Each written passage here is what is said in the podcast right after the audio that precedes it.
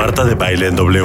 Más especialistas. Más especialistas. Más invitados. Más invitados. Más alegrías. Más alegrías. Más y mejores contenidos.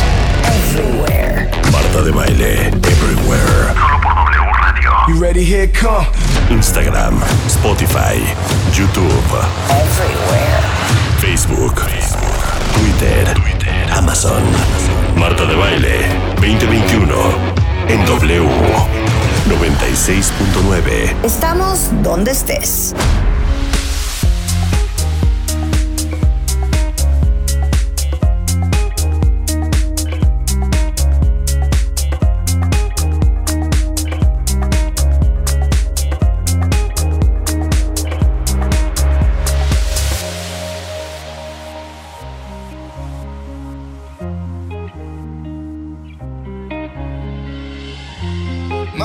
Face above the water. My feet can't touch the ground, touch the ground, and it feels like I can see the sands on the horizon every time you are not around. I'm slowly drifting away. Wave after wave, wave after wave. I'm slowly drifting, drifting away, and it feels like I'm drowning,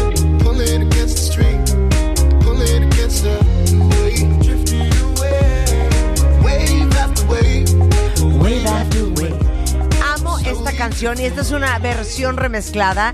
Es justamente eh, Waves de eh, Mr. Probes y esta es la versión de Robin Schultz. Buenísima. Oigan qué padre. Oigan. Oye, Reyes. My feet can't touch the ground, touch the ground, and it feels like I can see the sands on the horizon every time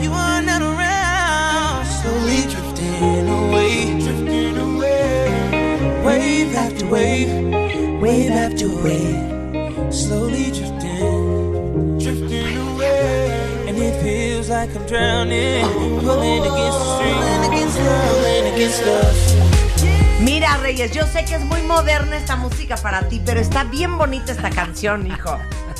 ¿Qué música oye el doctor Reyes Aro? Un experto en sueño. ¿Qué oyes?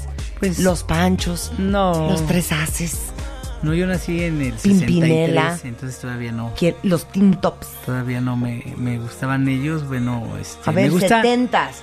Bread, me gusta- América, Sí, me gustan Los más Carpenters. ochentas. claro, los Carpenters, Me gustan más 80s, ochentas. 80s, Y- y- Ochentas, ochentas. Adamant, Michael una Jackson, Clash, un, un Madonna. Michael Jackson, un Donna Summer. Sí, me- pero me gusta más el, el rock clásico. O Ah, sea, o sea, de ochentas y noventas. o sea, O sea, Pink Floyd, Pink Floyd, Ok. Guns N' claro. Roses. ok, un Genesis. Un, un Supertramp. O sea, el, el, el- Bien. el- el doctor Reyesaro no solamente es un doctor, es un hombre moderno también. Faltaba Sí. más. Escucho, Totalmente. me relajan, me distraen y disfruto mucho. Ahora, no tengo en- música. en idea cómo te puede relajar Guns N' Roses. Sí, Guns N' Roses Sí, a cómo mí no. me gusta. Tiene una canción que se llama Patience, Mm, ujú. ¿no? Y esa te, te Tienes puede razón. relajar. Mira, Reyesaro Wish you were here. Wish you were here. Ah. ¿Cuántos años Sí. tienes, Reyes? Nunca te hemos 52. preguntado. Ah, no, Ah, estás chavirulo. Está chavirulo, es Estás nuestra chavirulo. generación. Esta es nuestra generación. Eres solamente seis meses mayor que Rebeca, fíjate. Exactamente. Y dos más grande que Marta. ¿Cómo están, cuentavientes? El doctor Reyesaro es especialista en neurofisiología, es doctor en neurofisiología, miembro del Instituto Mexicano de Medicina Integral del Sueño, es doctor en ciencias fisiológicas y tiene una especialidad en neurociencias por el Instituto de Neurobiología de la UNAM. Ha dedicado casi toda su carrera a estudiar el sueño. Así es, ¿No? sí, sí. Y tenemos dos dudas muy particulares. Muy Yo cañonas. dije ayer que me gustaba el concepto del tecolote, ¿no? De, esos vuelos nocturnos. Sí, Porque a mí dormir me da exactamente igual. Entonces, si duermo cuatro horas mal en un asiento de avión, sí, no me importa tanto como alguien que de veras le preocupa muchísimo dormir. sí. Y luego Rebeca dijo que a las seis de la mañana suena su despertador aunque tiene que despertarse hasta las 8, Ajá. porque si suena a las 6, dice, Qué ilusión, me faltan, dos horas, qué increíble. Lo apaga y se vuelve a a dormir. dormir. y yo le dije que eso seguramente arruinaba su, su ciclo circadiano. Muy bien. A pues ver. empezamos contigo. A Eh, ver. Con Marta. Una mala noche, una noche de poco sueño, eh, la podemos resistir cualquiera. Hay personas que no aguantan eh, el privarse de sueño ni una hora, que les importa efectivamente el sueño. Pero puedes resistir una, una mala noche o una de viaje o un Claro, desvelo, claro. pero dos ya va a ser muy difícil. Pero uno está bien. Claro, porque una noche, eh, una pérdida de sueño de una noche, toda la, la hemos experimentado. Si te sientes extraño, si te sientes cansado, un poco más lento de lo que Sí, habitualmente totalmente, funciona. totalmente. Y, y los estragos de una mala noche los sentimos al día siguiente. Y sensible, muy El sensible. problema es cuando, cuando esto se repite o cuando ya se vuelve un hábito o alguna situación crónica en donde ya estas sensaciones diurnas van incrementándose y nadie las soporta. Dime una cosa, no, no, no los quiero mortificar, cuentavientes. No vino para esto el doctor Reyesaro. Vino a hablar de Durmiendo lo peligroso que es dormir con un enemigo. La gente que trabaja de noche Sí. se muere antes. se eh, el cuerpo se lo cobra incluso antes de que se enfermen. Si la expectativa de vida cambia, eh, disminuye en quienes tienen turnos prolongados. Si hoy sabemos que si tú trabajaste muchos años o trabajas en esos turnos nocturnos, o peor aún, hay quien tiene los turnos nocturnos y se siguen en el día con otro Sí, turno claro. o quienes trabajan los fines de semana, entonces les restan tiempo importante al descanso. Eh, los estudiosos del sueño en el mundo, incluimos México porque participamos mucho de estos conocimientos, de esta creación de conocimientos, ya demostramos que el dormir menos, el dormir de noche, acelera en tus procesos genéticos el surgimiento de enfermedades que ya existen en tu familia. Si hay en tu familia personas con niveles altos de colesterol, de triglicéridos, el síndrome metabólico, aumento en la presión arterial junto con estos otros, el desarrollo de diabetes o alguna enfermedad crónica degenerativa va a surgir antes. Entonces sí, esto es lo que dicen los estudios recientes que la expectativa de vida va a cambiar va a disminuir en quienes duermen mal, duermen poco o en quienes trabajan turnos rotatorios, turnos prolongados eh, por el surgimiento de estas enfermedades. Entonces sí, advertimos de esto siempre, pero no solo al público en general, en todos los sectores, en em, profesionistas, profesionales de la salud, que también tienen que trabajar turnos nocturnos. Alguien que tiene- tiene que trabajar de noche. En las clínicas de sueño trabajamos en la noche velando el turno de nuestros pacientes y es importante cuidar de la salud de las personas que integran estos grupos de trabajo, pues que es una actividad completamente necesaria para poder hacer que la gente duerma bien. Entonces sí, la respuesta es sí, sí disminuye la expectativa de vida y esto cada vez se demuestra más en todo el mundo. Mm, Está muy fuerte, ¿eh? Claro. Ahora, eso de poner el despertador a las 6 de la mañana solo para tener la ilusión de me quedan dos horas. Pues recordemos, A ver. aquí eh, Rebe lo que hace es interrumpir el último ciclo de sueño, el que más eh, nos, nos prepara para, para la actividad del día siguiente. Hay que recordar que un ciclo de sueño dura 90 minutos. Ok. Entonces, cuando suena tu despertador, se interrumpió ahí el penúltimo ciclo de sueño. Supongo que te vuelves a dormir sin mucho problema. Sin ningún problema. Entonces, Sí. en, eh, tu cuerpo tiene la oportunidad de un ciclo de sueño más, vuelves a soñar Sí. antes de despertar, lo que demuestra que ahí hay un, un- un sueño que se cumplió un ciclo. Entonces, sí se, ro- sí se rompe esta continuidad. Recordemos que hay tres elementos importantes para un sueño de, de calidad, ¿no? Tener las condiciones adecuadas, que el sueño sea continuo, Es decir, lo menos interrumpido posible. Por eso recomendamos no cenar pesado, no ingerir Claro. eh, cantidades eh, importantes de líquido para que no te estés levantando al baño y procurar que no haya nada que te despierte. Entonces, romper la continuidad sí activa otro, otro proceso fisiológico que tiene que darte otro inicio de sueño, ya no es continuo, ¿no? Sí. Y por último, la profundidad, ¿no? Este otro elemento en donde, pues, el, el hecho de soñar nos habla que estás llegando al sueño más profundo y que se cubre ese ciclo de sueño, pero sí, en efecto, sí se rompe este ritmo. No, Por pues eso, me entonces que no ponga el sueño. despertador a las 6. No, Claro. 15 minutos antes lo voy a hacer ahora. No, te lo juro que sí yo siento. por- ¿Sabes por qué? A mí me lo corrigió Reyesaro hace muchos años, que yo le contaba que me despertaba a las 6:45, para arreglar a mis hijas y que se fueran al colegio. Y luego a dormirte otra Me vez. volví a dormir, pero cuando me levantaba a las 8, Ah, no, sentía pesadilla. Que tenía mercurio en el sistema. Sí, sí, sí. O sea, me escapaba de morir. Claro. Sí, entonces aquí habría que darle continuidad al sueño para que tenga esa, esa calidad, esa profundidad, con lo cual te sientes mucho mejor. Y siempre hay manera de ajustar los horarios. Si te tienes que levantar muy temprano, pues lo mejor es que acomodes tus actividades nocturnas para que este sueño tenga continuidad y puedas acostarte Sí, no una hora antes. Por supuesto. Que fue lo que hiciste. Claro. El día de hoy, el doctor Reyes Aro viene a hablar de durmiendo con el enemigo. ¿Qué tal? ¿Quién de ustedes, cuentavientes, duerme con una persona que ronca sin control? Ya olvídense de que la persona que ronca está descansando cero y es pésimo para la salud roncar. ¿Cómo les está afectando a ustedes dormir con un roncador? Doctor, lo escuchamos. ¿Y cómo podemos eh, darnos cuenta ¿Coadyuvar? si ese ronquido Sí. eh, requiere de atención? Muy importante, muy, muy importante. Ok. Bueno, pues es que eh, este asunto del ronquido, pues es recurrente en todas las clínicas de sueño del mundo. En nuestro país es el que más atendemos porque tendemos al sobrepeso y a la obesidad. Y si tienes alguno de esos elementos en tu cuerpo, entonces eres más proclive a roncar. Por eso México somos un país de roncadores junto con Estados Unidos. Nos, dis- nos disputamos el primer lugar por estos altísimos índices. Nada más rapidísimo. Roncas por gordura. En primer Roncas lugar. por cómo tienes acomodada la tráquea, faringe, esófago. Si hay crecimiento anormal en los tejidos, en los músculos que están alrededor de Sí. tu garganta, porque lo heredaste de tu papá o de tu mamá. Ok. Roncas porque fumas. Sí, porque bebes. Roncas porque, Porque bebes. bebes. Antes Claro. de dormir. ¿Y que por qué más Porque roncas? cenas muy fuerte. Ajá. Porque eres sedentario. Ajá. Y porque te da igual dormir dos, tres o cinco horas, porque estás privado de sueño. Eso hace, estos elementos te hacen roncar mucho más. Cuando estás más cansado, roncas más. Sí, ¿Por sí. qué? Porque una respuesta fisiológica del sueño es la relajación.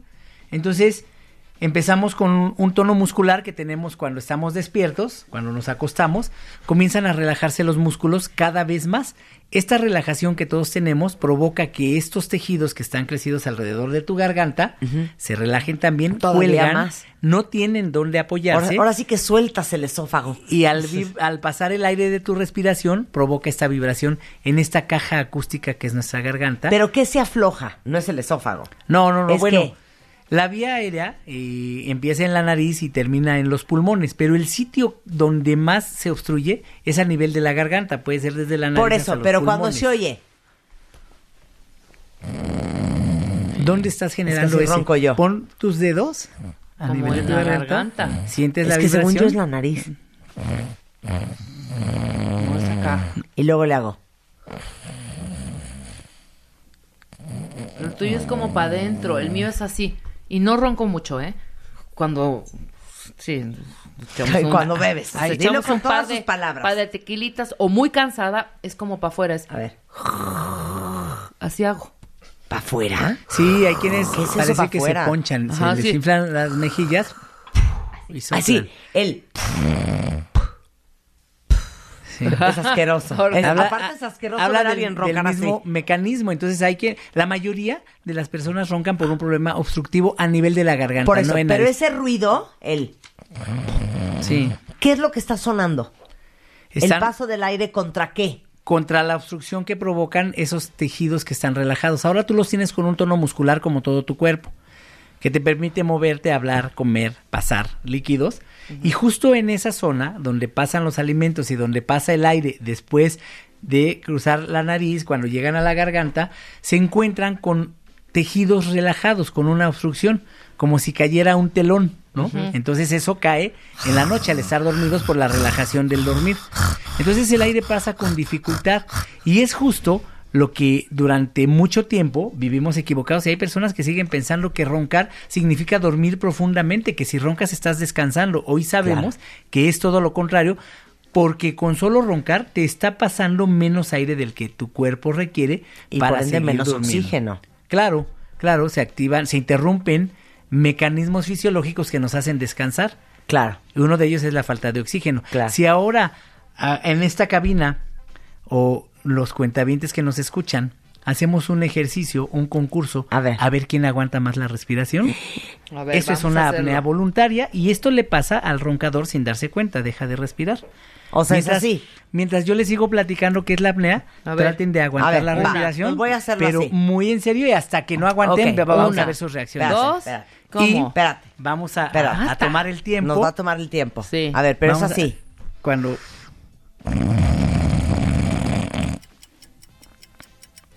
Bien, entonces ahora que dejaron de respirar, esto es justo lo que le pasa a una persona roncadora. Ronca tres, cuatro veces y si- después viene un silencio. O también pueden haber algunos sonidos como gemidos, como algunos quejidos, como rechinar los Ya dientes. no puedo. ¿Cuánto duré? Rebeca sigue con apnea, ¿no? Sigue aguantando la respiración. 18 segundos y vamos a ver con Rebeca eh, em, el Es tiempo que, logra no aguantar la Yo respiración. lo hice con ronquido. Pero bueno, lo que importa es aquí ver cuánto aguantas sin respirar. ¿Cuánto fue? Cuando, 31. cuando Marta gritaste, ya no puedo, antes de eso tuviste un movimiento, una reacción. Sí. Ajá. Rebeca tuvo una reacción que le hizo inhalar profundamente. Claro. Justo lo que acabamos de experimentar en este momento es lo que le pasa cientos de veces a una persona cuyo ronquido no fue atendido a tiempo y empiezan a roncar cada vez más, más frecuente. Comienzan roncando leve. Luego eh, roncan cuando están boca arriba. Sí. Principalmente. sí, sí, sí, sí. Claro. Que los tratas de Exacto. mover para que no esté así. La razón es que por acción de la gravedad, los tejidos que se relajan alrededor de la garganta, en esta posición supina o boca arriba, caen y obstruyen más el paso del aire, por eso se ronca ahí, eh, más en esa posición. Pero ya de cuando roncas en cualquier postura, cuando ya los movimientos que te hacen el silbidito, Sí. el tonarte los dedos, La cuija, la cuija.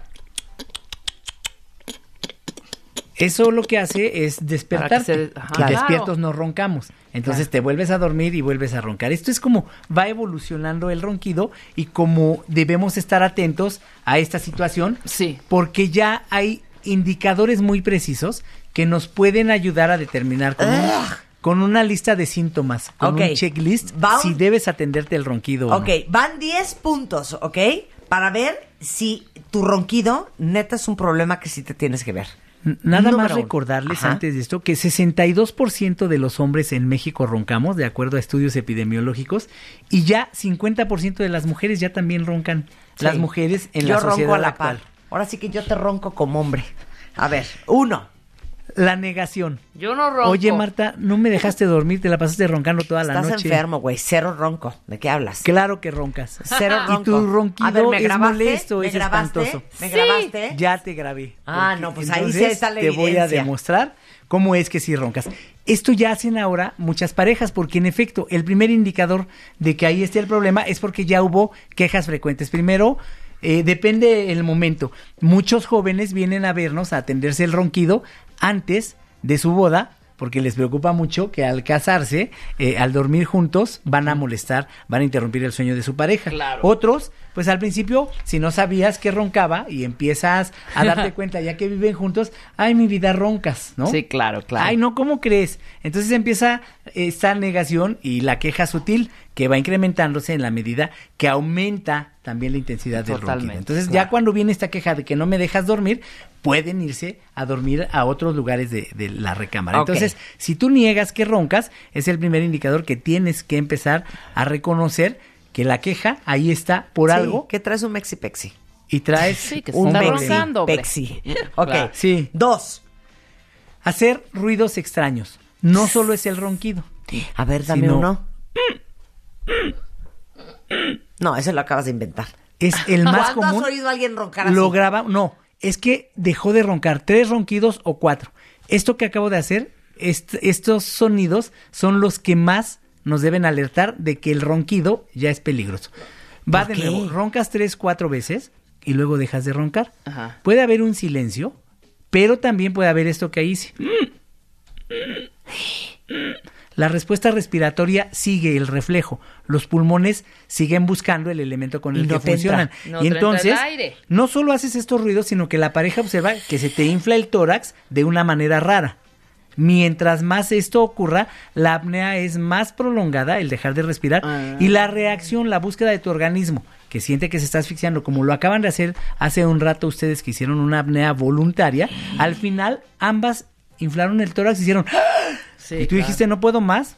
Rebeca solo hizo este movimiento, entonces estos movimientos pueden ir acompañados de estos ruidos. En realidad el ronquido solo nos está avisando que hay un problema respiratorio. Entonces, estos ruidos que pueden ser también silbiditos, puede ser eso de, de soplar, Sí. o puede ser como un ronquido hacia afuera. La mayoría de los ronquidos son hacia adentro con la inspiración, pero hay quienes lo hacen en la expiración. Como Rebeca. Y entonces, a esto, a este otro fenómeno, cuando es hacia afuera, se le llama catatrenia, pero es por la misma relajación que obstruye la entrada y en este caso la salida del aire. Y entonces, si eh, no entra o no sale el aire que se está reciclando continuamente, provoca cambios fisiológicos inmediatos que producen estos, estos ruidos extraños eh, que son parte del cuadro de que ya se está dejando de respirar y hay Bueno, que ponerle atención. Y es el tercer punto. Sí. Fíjense bien. Tendrían que observar cuando su pareja está durmiendo y roncando. O pedirle a su pareja que lo observen si el que ronca es uno. Si están dejando de respirar. A ver, Sí. están roncando, de pronto dejan de hacerlo y parece que ya se solucionó, que están respirando bien. En realidad dejaron de respirar. Viene un silencio Ajá. que puede durar 15 segundos. A partir de 10 segundos ya afecta la Ok, fisiología. ¿quieres que lo haga? Sí. Ok.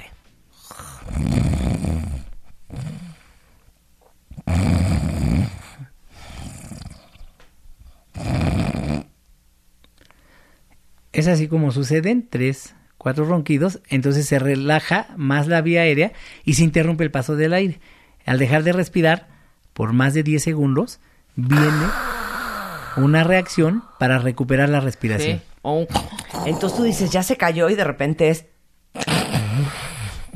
Así es, viene otra vez un ronquido diferente que puede ser más intenso o puede ser una exhalación. Pero yo me he Esa fijado. pausa Sí. Se llama apnea, ¿no? Indica el tiempo que dejaste de respirar. Y literal es- dejaste respirar. Sí, sí, sí. Y, y hay personas que dejan de hacerlo más de 500 veces cada noche. ¿Qué impacto tiene eso en la salud? Bueno, de inmediato bajan los niveles de oxígeno, lo que provoca muchos cambios fisiológicos. Cuando te falta el oxígeno, en primera hay ansiedad, hay angustia que lo percibe tu organismo. No llega suficiente oxígeno a ninguno de tus órganos, que se ponen en modo lento. Tu corazón, tu cerebro, tus pulmones, para suministrar el poco oxígeno que hay. Cuando ya es peligrosísimo, como la apnea que acaban de hacer ustedes, o como cuando nos sumergimos en el agua, recordamos que mientras más tiempo estés allá abajo, más angustia te da. Claro. Entonces sales a la superficie con una inspiración claro. profunda. Entonces, esto hace que de pronto lo que estaba lento se acelera Claro. y tu corazón, al cabo del tiempo, comienza a crecer. Se llama ¡Cállate! cardiomegalia. Entonces, esto hace que el riesgo de tener hipertensión, que en algún momento de la vida se suba la presión, ah, se incremente. A ver, ¿no? espérame, espérame. Cálmate en buena onda, Reyes. Te pones muy grosero. Ya nos estás matando. Regresando, más ruidos extraños en W Radio. No se vayan. ¿Quieres tu ID de cuenta viente? Consíguelo en martadebaile.com y sé parte de nuestra comunidad de cuentavientes. Consíguelo en martadebaile.com. Estamos de regreso en W Radio hablando con el doctor Reyesaro. Él es doctor en neurofisiología y su especialidad es trastornos de sueño. Y estamos hablando de cómo saber que el ronquido, que tu ronquido o el de tu pareja, es un problema que de veras ya requiere atención. El primero es la negación. Sí. El segundo eran los ruidos extraños, Sí. ahí nos quedamos. Es que me estoy acordando de que el otro día que fuimos a la vacación, Sí. el cuarto tenía alfombra, cortinas, almohadas de pluma, y yo dormí con una amiga, y dice que en la noche hacía así. Ay, y yo hija. creo que es que no me entraba el aire porque siento que todos los alergenos del cuarto me tenían a tope. Sí, eh, eh, au- aumentaron, se provoca inflamación ante una reacción Sí, alérgica. claro. Y entonces si los tejidos ya de por sí están grandes, gorditos o anchos, todo lo que está alrededor de la garganta, con algún agente alergeno, como decíamos, por beber, por fumar, por varios factores, se inflaman más y entonces se intensifica el ronquido. Pero eso Y que acabas de hacer destruida, ¿eh? son justo eh, los ruidos que puede presentar una persona porque es una señal de angustia. Aún dormida, el cuerpo detecta Sí, que hay una falta de oxigenación y eso motiva santo. cualquier tipo de reacción. Entonces Claro. los ruidos raros asociados al ronquido es otra situación que alerta que se está desarrollando este problema de apnea. Todos los que roncamos, ¿tenemos apnea de sueño? Si el ronquido no se atiende, si evoluciona apnea es el Sí, primer claro. paso. Si tú roncas continuamente toda la noche o en algún momento de la noche, es momento de detener el ronquido. Si no lo detenemos, ya vienen las apneas, ¿no? Ya vienen estos movimientos, ya vienen los ruidos extraños, ya vienen las pausas respiratorias que eh, provocan inflamación en los tejidos, se llama inflamación endotelial. Eso aumenta radicales libres, eso mata más células de las que mueren normalmente e impide que crezcan nuevas células. Por eso alguien que ronca intensísimo se ve siempre mal, siempre muy cansados y siempre tienen sueño porque no llegan al sueño profundo. Claro. Ahora, eso es primo hermano de las siguientes dos. eso es observable. Atentos, si notan que dejan de respirar, que tienen silencios acompañados de tres o cuatro ronquidos y que se rompe ese silencio con otro ronquido, entonces ahí ya es dato claro de que Necesitan hacer algo. Sí. Eso viene al caso con el 4 y 5, que son movimientos bruscos Claro. y despertares con palpitaciones. Sí, eh, los movimientos eh, empiezan leves. Es que solo te agarrar mueves. la bocanada de aire. Puedes mover una mano, un brazo, luego los dos, luego un pie, otro, Ajá. pero mientras más partes del cuerpo se muevan es precisamente porque ya la pausa es muy larga. Y cuando el ronquido es más intenso, con el que se recupera la respiración, también la apnea puede incluso exceder un minuto de duración, con serias consecuencias Oye, sobre la salud. respira- dejar de respirar un minuto es un mundo de tiempo. Tenemos detectados pacientes que más de dos minutos dejan de respirar. Y por eso es importante ponerle atención a esto porque se cuenta en la actualidad con toda la tecnología para identificar este problema y por supuesto para tratarlo. Pero sí, estos movimientos, mientras más se mueva un roncador, es que las pausas respiratorias, el dejar de respirar, no solo está siendo más frecuente, sino más largo. Y eso va alertando de que se requiere atención porque están dejando de respirar muchas veces y es muy peligroso. Incluso hay eh, casos documentados de que se sube la presión al estar dormidos o en los estudios Holter nocturnos, cuando se mide la actividad cardíaca o también cuando se mide la presión arterial, en personas roncadoras se altera de manera significativa en la noche, aun cuando en el día parezca esto funcionar bien. Perfecto. El quinto doc, despertares con palpitaciones. Sí, eh, es una queja eh, frecuente ya en las personas donde el problema ha avanzado más. De pronto te despierta una sensación de que te falta el aire y despiertas con Ya la sensación taquicardia. de taquicardia. Justo porque decíamos que durante la pausa respiratoria el corazón y todos los órganos internos, todo lo que hace que nuestro cuerpo funcione, se pone en modo lento por esa falta de oxígeno. Cuando ya viene la reacción, todo se acelera. Vienes de estar relajada o de intentar relajarte y esa relaja- relajación se rompe con un aumento en el tono muscular con ese movimiento. Ok. Pero aumenta todo, la frecuencia cardíaca, la frecuencia respiratoria, pero de lo que nos damos cuenta es del corazón y eso da mucho miedo. Indicador de que ya es un problema severo el despertar con esta sensación de que el corazón está latiendo muy Ya hay que tratarse Hay totalmente. que tratárselo porque el riesgo ya es alto. Y sobre todo si ya hay presión alta, y si ya hay hipertensión, Claro. ya el riesgo de tener un, un infarto con estos despertares es consecuencia de dejar de respirar y entonces sí hay que atenderlo cuanto antes. Perfecto. El sexto doc, sudor nocturno. Sí, ¿Qué esto- onda? Esto se llama hiperhidrosis nocturna y, y- y es la razón por la que muchas personas acuden a la clínica de sueño. Eh, Pero hay gente que deja empapada la sábana. Así es, sí, sí. Y luego también, además del sudor, también tienen cialorrea. Eh, Nos han preguntado muchas veces tus, cuentavienta- tus cuentavientes que eh, babean en la noche. Ok. ¿no? Entonces la producción excesiva de saliva también es otro de los síntomas. Entonces no mojan solo la almohada por esto y por el sudor también de, de la cabeza, sino que todo el cuerpo y eso les incomoda muchísimo. La razón es que estos movimientos constantes o esta tensión muscular, estás relajada, luego te tensas tantas veces como hayan apneas. Entonces al final de una apnea siempre hay un despertar fisiológico que te acelera todo. Entonces aumentan los movimientos, aumenta el tono muscular, la temperatura corporal Ajá. y eso provoca El que sudor. haya sudor. Totalmente. Y el sudor es otro indicador aunado al ronquido y a los otros síntomas de que la apnea está avanzando. Ok. Entonces, atentos a, a esto, a esta queja, sobre todo si está vinculada con el ronquido. Ve todo lo que nos está provocando No, el ronquido, sí, pues, que sí. aparentemente no ocasiona ningún que problema. uno cree, ay, no está roncando, pero como un bebé, durmiendo plácidamente. Y no. No, no, no, y eso pues va deteriorando a la larga al organismo. Recordemos que dormimos para recuperar funciones, para que nuestro cuerpo se restaure, todos nuestros órganos, todos nuestros aparatos y sistemas. Y si te falta el elemento vital para que funcione cada célula de tu cuerpo, pues entonces genera este gran, gran estrés fisiológico, alteraciones a todos los niveles. Y hoy sabemos que roncar y la apnea aumenta el riesgo de hipertensión, de enfermedades cerebrovasculares, de diabetes, de problemas eh, con ácidos grasos, con colesterol, con triglicéridos. Algunas formas de cáncer ya también tienen que ver con esta Con falta de claro, sueño profundo claro, y con claro. esta falta de oxigenación. No, pues hay que revisarse. Micción nocturna. ¿De Sí. verdad? ¿Sí? Es hacer pipí, hacerte pipí en la cama.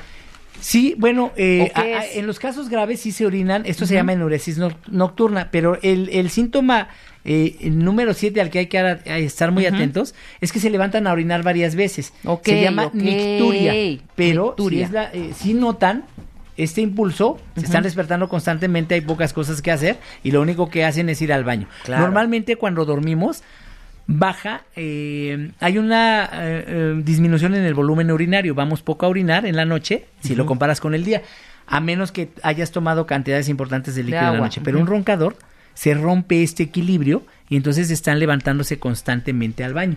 La nicturia o levantarse más de una vez al baño en la noche. es- Nicturia. nicturia. Nicturia. sí. Sí, es que eh, Rebeca pensaba que era la enuresis. Sí, hacerte, No. hacerte Eh, hace- pipí. orinarse involuntariamente. Que estás Hay tan casos severos clavado en el que sí sueño. están tan, tan mal que no se entienden y sí se pueden orinar dormidos, lo cual todavía es peor. O pueden caerse de la cama por estos movimientos bruscos. Claro.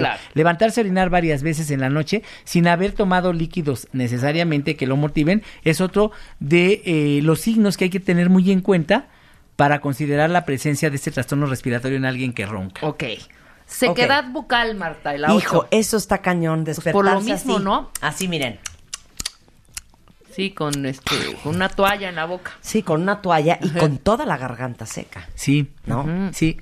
Eh, hace un rato cuando hicieron una apnea, ambas, lo primero que vino fue una reacción, un movimiento, inflaron sus pulmones, pero respiraron por la boca. Sí, totalmente. Entonces, esa es la razón por la que amanece la boca seca en alguien que ya tiene apnea. Quien ronca y deja de respirar, tiene que recuperar la respiración.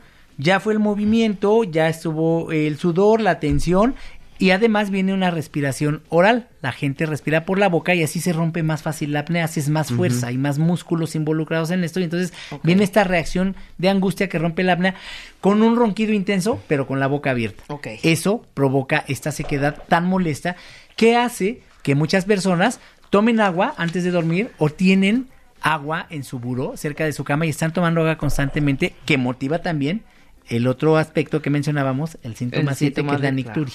Bueno, Di el el nueve, 9 Marta. es. No, cero lo voy a decir. Me Dilo. quiero vomitar. El 9 no van a dar crédito, cuentavientes.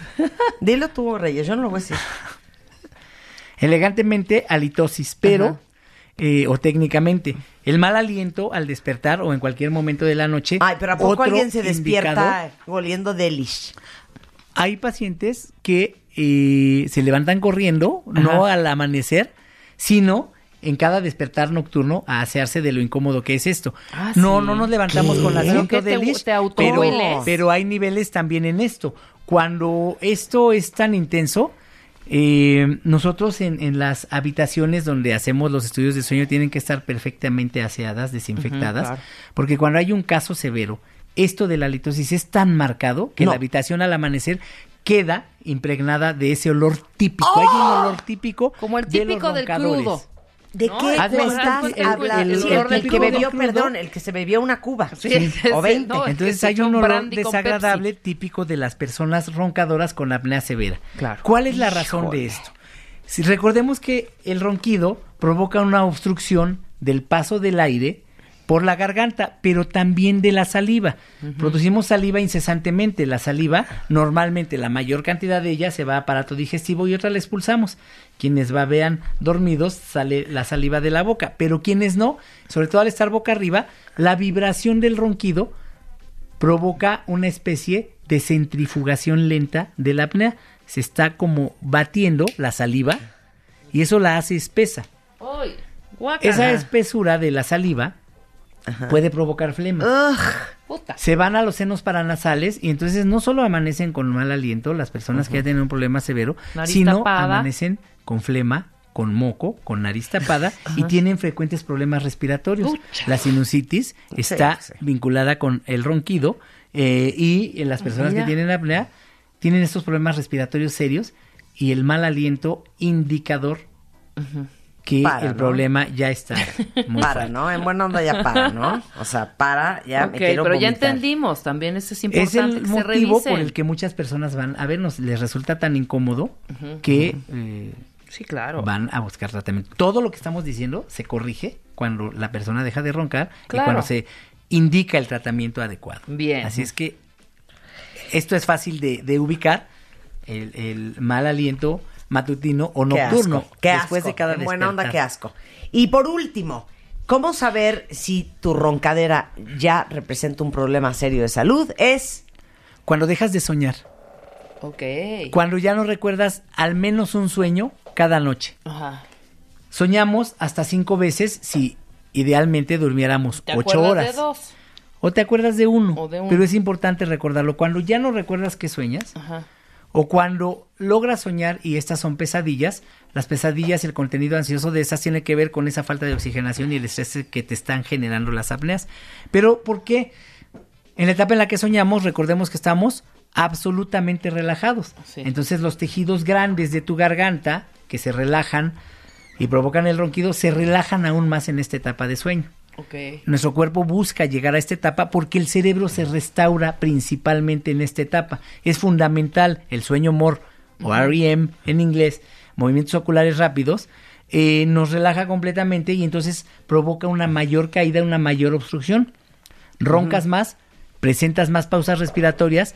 Cuando tu cuerpo está en esta etapa de sueño, te mueves y entonces no consolidas un sueño. Se Exacto, interrumpen se constantemente y es la razón por la que no lo recuerdas. Pero, además, en esta etapa se restauran nuestras funciones mentales superiores. Atención, memoria y todo, todos esos procesos cognitivos se depuran ahí y se establecen de tal manera que si roncas, sueñas poco o dejas de soñar, empiezan los problemas de atención y memoria, que es de los indicadores y unos que hablaremos después. Estamos hablando de los nocturnos que advierten de el avance del ronquido hacia el síndrome de apnea obstructiva de sueño. Eres lo máximo. El doctor Reyesaro está aquí en la Ciudad de México, eh, en el 4623-6816 o en el 417-321-60. Eh, lo encuentran en Facebook, en Instituto Mexicano de Medicina de Sueño o en Twitter en arroba aro-reyes HV de vaca. Eres lo máximo, Reyes. Muchas gracias. Un placer tenerte aquí, Lo como mismo. siempre. Y ya, pues ya oyeron. Los que roncamos estamos en un Hoyo. o. Marta de Baile Everywhere. Síguenos en Facebook como Marta de Baile y en Twitter, arroba Marta de Baile. A ver, cuentavientes, el otro día hablábamos de los carbohidratos, ¿se acuerdan? Y, a- y les hice yo una encuesta de opinión preguntándoles que cuando se ponen a dieta, ¿qué es lo que más les duele dejar de comer? Y todo el mundo empezó con el cuento de los carbohidratos, específicamente lloraban por el pan. Yo padezco de lo mismo que ustedes. Sin embargo, hay de carbohidratos a carbohidratos. Entonces, el pan y las galletas y los pasteles y todo eso se consideran carbohidratos simples, ¿no? Pero hay carbohidratos complejos que son como las verduras y, ciertos granos y la avena está dentro de la lista de los carbohidratos complejos. Y, y los carbohidratos complejos son los que sí nos hacen bien, los que sí nos da permiso un nutriólogo, los que verdaderamente te alimentan. Por eso, dentro de mi lista de carbohidratos complejos, siempre está, y no les miento, ¿eh? por lo menos dos veces a la semana la avena. Quiero que se manifiesten todos los fans de la avena en este momento, porque déjenme decirles que está recomendada por la Organización Mundial de la Salud. Tiene un altísimo contenido de fibra, sirve para el estómago. eh, tiene, bueno, ahorita que nos dé la lista entera, mi queridísima Brenda Salgado, que es directora de nutrición de la avena de las avenas, que es Quaker, o, o puedo decir, Brenda, Quaker, porque yo digo Quaker Oats, pero a lo mejor tú me dices que no, que aquí se dice Quaker. Pues yo creo que podemos decirlo de los dos, Quaker o Quaker. Exacto. y muchas gracias por la invitación. Estoy muy contenta de pues, poder estar hoy contigo para y con toda tu audiencia para platicarles de la avena, este cereal, este súper cereal. Este es súper cereal, porque estás de acuerdo que cuando uno está cuidando su alimentación, pues quieres algo así que te alimente el alma y eso no lo hace una lata de atún. Entonces, por eso en mi dieta yo siempre le pido al nutriólogo que me dé avena y de todos modos, aunque no se la pidiera, me la daría. Pero vamos a hablar específicamente de la proteína de la avena. Mira, primero que nada quiero mencionarte, como dijiste, que si nuestra intención es mejorar nuestros hábitos de alimentación, podemos empezar con pequeños cambios. Siempre eso es lo primero que yo les digo como nutrióloga. Y un claro ejemplo es incorporando avena Quaker. ¿Por qué? Y por, porque lo acabamos de mencionar, la avena Quaker es un súper grano que nos aporta muchos beneficios a nuestra salud. Primero que nada, hablemos de la proteína. Incluir proteína en nuestra alimentación diaria es súper importante, Marta. La proteína es la encargada de reparar y renovar nuestros tejidos del cuerpo. Por eso es ideal, por ejemplo, para todas las personas que hacemos ejercicio, ¿no? Vamos a tener una recuperación muscular, pero Claro. también es importante para el crecimiento y desarrollo. O sea, para todas las etapas de la vida, todos necesitamos de proteína. Y perdón, les tengo una noticia a todas las mujeres que están oyendo. ¿Saben por qué los hombres se les cuelga menos la cara que a nosotras las mujeres? Porque los hombres comen más proteína que nosotras. Entonces, si ustedes no quieren envejecer como ancianas, empiecen a comer proteína. Y la verdad es que la avena es el cereal que más proteína nos aporta. Entonces es una súper buena fuente y alrededor de 30 gramos de avena, en 30 gramos podemos obtener hasta 5 gramos de proteína. La verdad es que es súper bueno y ahí estamos consumiendo ya la proteína que necesitamos. Claro. Ahora, aclárame otra cosa. Aparte de la proteína que tiene la avena, tiene algo muy importante, porque también el otro día hablamos de esto con una fisióloga digestiva, el tema de la fibra. Mira, eh, el tema de la fibra es también súper importante. Como sabemos, hay macronutrientes que debemos de consumir diariamente. La fibra nos ayuda, la fibra, la ventaja de la avena es que tiene los dos tipos de fibra y esto es algo fundamental y lo voy a explicar eh, de manera sencilla. Una parte es la fibra insoluble y esa parte de fibra insoluble nos va a ayudar a tener una mejor digestión, claramente, a que nuestro tránsito intestinal mejore, a que este, evitemos padecer estreñimiento. Entonces, debemos de consumir fibra diariamente. Pero también la avena tiene otra parte que es muy característica, que conocemos como fibra soluble, que es como esa fibra gelatinosa y que conocemos como beta-glucano y que es específica de la avena. ¿Y qué va a hacer esta fibra soluble? Está probado que nos puede ayudar a disminuir los niveles de colesterol. Entonces, si nosotros consumimos fibra, vamos a obtener, y sobre todo fibra de la avena Quaker, vamos a obtener estos dos beneficios. Importantísimo el tema de la fibra. Perdón, y sí, para los que están estreñidos también, porque no comemos suficiente fibra. No, la, la verdad es que la recomendación diaria de fibra es alrededor de 25 gramos y las últimas encuestas, Marta, nos hablan de que la población mexicana andamos entre 10, 11 gramos. O sea, no estamos consumiendo la cantidad adecuada de frutas, de verduras, de, de avena integral, ¿no? Este, de alimentos que nos proporcionen la fibra que necesitamos diariamente. Claro, ahora vamos con otra clase que llevamos cinco años dando en este programa. El cuento de los probióticos y de los prebióticos. Mira, los prebióticos eh, y, es muy bueno que lo, que lo menciones porque los prebióticos son el alimento de los microorganismos que viven en nuestro sistema digestivo. Es decir, nos van a ayudar a tener una mejor salud digestiva. Hoy este, la gente se pregunta, ¿y por qué tengo que consumir prebióticos? Pues porque es, los prebióticos nos van a ayudar a normalizar nuestro sistema intestinal. Y este se, muchas veces se va a ver afectado por temas externos como el estrés este, y otros factores. Entonces, si nosotros consumimos prebióticos, vamos a ayudar a que nuestro sistema digestivo funcione sanamente. Y la buena noticia es que el betaglucano, este, esta, esta fibra soluble de la avena, tiene un efecto prebiótico.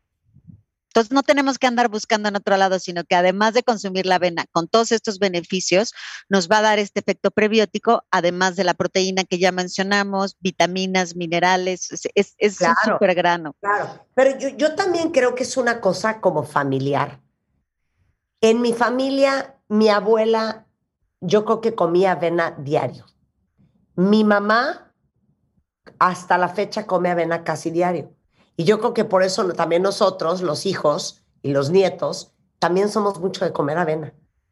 Pero es una muy bonita costumbre, muy bonito hábito. Yo creo que los hábitos eh, se pasan de generación en generación. Sí, sí. Y, y, como, oh, bueno, yo soy mamá y obviamente como nutrióloga, mi recomendación es, si nosotros adquirimos buenos hábitos, esos mismos hábitos los van a adquirir Claro. nuestros hijos. Somos el ejemplo, ¿no? De lo que nosotros les 100%. damos. Ahora, yo les voy a decir una cosa.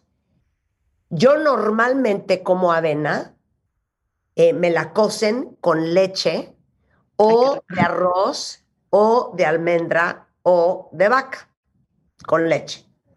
Eh, ya si estoy en un régimen un poco más fuerte, la cocen con agua, que sabe del igual. Le echas o azúcar o cualquier endulzante que quieras, stevia, esplenda, piloncillo, miel de abeja, lo que se te ronque la gana. Y eso es mi felicidad y yo me la como caliente. Pero hay gente que prefiere licuarla en un smoothie o hay gente que prefiere, eh, y, y háblales un poco de las barritas estas que tiene Quaker que son divinas. Sí, mira, la verdad es que la avena hoy eh, tiene muchos formatos. O sea, Quaker es una marca que siempre se ha preocupado por la salud de los consumidores y por eso día con día hemos desarrollado productos innovadores, prácticos, nutritivos, pero también que vayan acorde con cada una de las necesidades. ¿no? Eh, y por eso hoy te vengo a platicar de las nuevas barras línea 0% de Quaker, porque así como tú dijiste, a ti te gusta consumirlo, ¿no? En, en así, este, con agua cocida, o hay otras personas que les gusta consumirlo en algún licuado. Hoy tenemos esta opción para las personas eh, que no tienen, que quieren mejorar su estilo de vida, o que quieren hacer ejercicio, o que simplemente quieren mejorar su salud, o que de repente dices, oye, son buena opción estas barras para eh, cuando salgo en la mañana rápido y necesito algo práctico y nutritivo, o para media mañana como una colación. Lo mejor de estas barras de la línea 0% de Quake es que están elaborados con avena integral, pero también te voy a decir algo, no contienen azúcares añadidos, ni saborizantes, ni colores artificiales y además, como ya mencionamos, son una muy buena fuente de fibra. Entonces, esto es fundamental. Estamos poniendo, digamos, todos los beneficios de la avena en algo práctico y fácil de consumir para todos en la familia. Y además, esta barra 0%, esta línea de barras 0% de Quaker, son libres de sellos nutrimentales. Entonces, es, o sea, súper práctico, súper nutritiva y, y, y, y rica, sabe deliciosa. En la mañana, licúenla en un smoothie, hagan unas galletas ustedes, háganselas a sus hijos, compren la barrita, como quieran, pero deberían de comer avena mucho más seguido. Si quieren ver un chorro de recetas increíbles, en quaker.lat diagonal MX, ahí vienen mil recetas. Es más, ponen en Google recetas con avena y ahí les van a salir hasta en las sopas la pueden usar. Eh, Quaker-MX en Instagram y en Facebook Quaker MX porque de repente uno ya no sabe qué inventar. Bueno, Quaker les ayuda a saber qué más pueden inventar con la avena.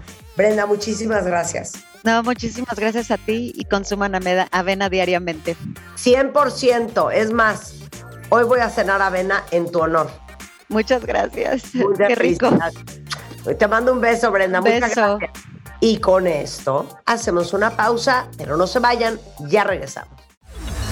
Escuchas a Marta de Baile por W 96, 96.9. Déjenme decirles que hoy está Adriana Esteva eh, con nosotros. Es especialista en nutrición emocional. Con ella hemos hablado de comiéndome mis emociones, con ella hemos hablado del trastorno de atracón. El tema de hoy es un tema precioso. ¿Hambre de qué tengo? O sea, no estamos hablando de hambre de unos tacos al pastor, hambre de unos sopes, hambre de una pizza, hambre de unos cacahuates japoneses. No es ese tipo de hambre. Es que vamos a hablar de ese tipo de hambre, pero también de, de otras que existen. Y aquí, eh, buenos días. Y me encantaría preguntarles si son de estas personas que sienten que tienen hambre todo el día y que tienen esta ilusión de que si yo controlara mi hambre sería muy feliz. Sí. Creo que hemos pensado que es el enemigo a vencer, ¿no? Bueno, por lo menos a mí no sé si estoy loquísima o a alguien más le ha pasado, pero cuando yo iba a la nutrióloga y salía con mi hojita feliz de 1500 calorías, decía, está súper bien, pero ¿y cuando me dé hambre? Digo, mientras no tuviera hambre, eso se veía Claro. precioso. Claro. Pero yo decía, por favor, ya que sea de noche para dormirme y que se me quite el hambre. Era como si el enemigo a vencer fuera el hambre, Claro. ¿no? Le tenemos pavor. Sentir ese hoyo en la panza. Cuando, ahorita que empecemos a revisar los tres tipos de hambre que yo reconozco, empezamos como a entender de, ah, con razón, yo todo el día desde que amanezco hasta que me duermo tengo ganas de comer. Cuando yo les digo que empecemos a reconocer nuestra hambre y que comamos basados en nuestra hambre física, abren los ojos así de, no, no me digas eso. Si yo confío en mi hambre, empiezo a comer Claro. hoy y termino pasado mañana sin parar. Ustedes saben si comen por hambre física, por hambre emocional o por hambre mental. Chan, chan, chan. ¿Será? Yo te voy a decir mi experiencia. Yo, yo sé que yo soy un poco más radical, pero ahí te va. Durante dos meses yo, o sea, ocho semanas, por no decir casi diez, lo único que comíamos eran licuados. Eran licuados. ujú. Y Yo dije, no, no hay forma, porque aparte me dijeron, como eres bien chiquita, te vamos a dar solamente tres al día. Yo dije, me voy a morir. Los cuatro primeros días me jalaba los pelos de la cabeza. Pero al quinto día pasó algo que me quedé en shock. No tenía hambre y me cayó el 20 que el 95% de la comida que me meto a la boca es para saciar el hambre emocional, Exacto. que no tenía absolutamente nada que ver con el hambre física, porque el hambre física está cubierta por el licuado. Exactamente, ahí estaba más que calculado y perfectamente diseñado para que te nutriera. Claro. A tus necesidades, a tu peso, a tu altura, a todo. Todo. No, no había. Entonces, ay, Claro. qué hambre. No, era No. en la mente y era en el alma. Por supuesto. Y entonces, ¿qué es el hambre? Esta que hemos eh, puesto así como la que nos cuesta tanto trabajo reconocer. Bueno, es una señal que nos dice que hay una necesidad atrás que se tiene que satisfacer. ¿Ok? Bueno, para empezar a reconocer el tipo de hambre, vamos a empezar por la más básica, la vital, la de supervivencia, que es el hambre física o de estómago.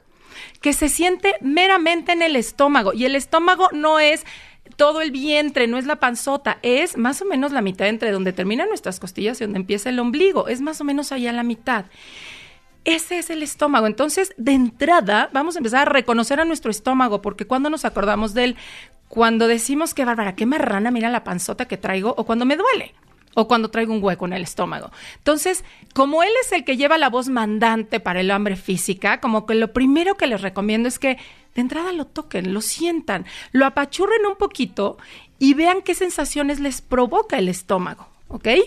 Esta hambre física que se siente en el estómago ocurre cada tres o cuatro horas. Es el tiempo que tarda, claro, si estamos bien nutridos y si desayunamos bien y si cada comida la hicimos bien despacio y dándole algo que nutriera el estómago. Si me desayuné medio té y una pasita, pues es muy probable que a la hora yo ya tenga hambre real, hambre física.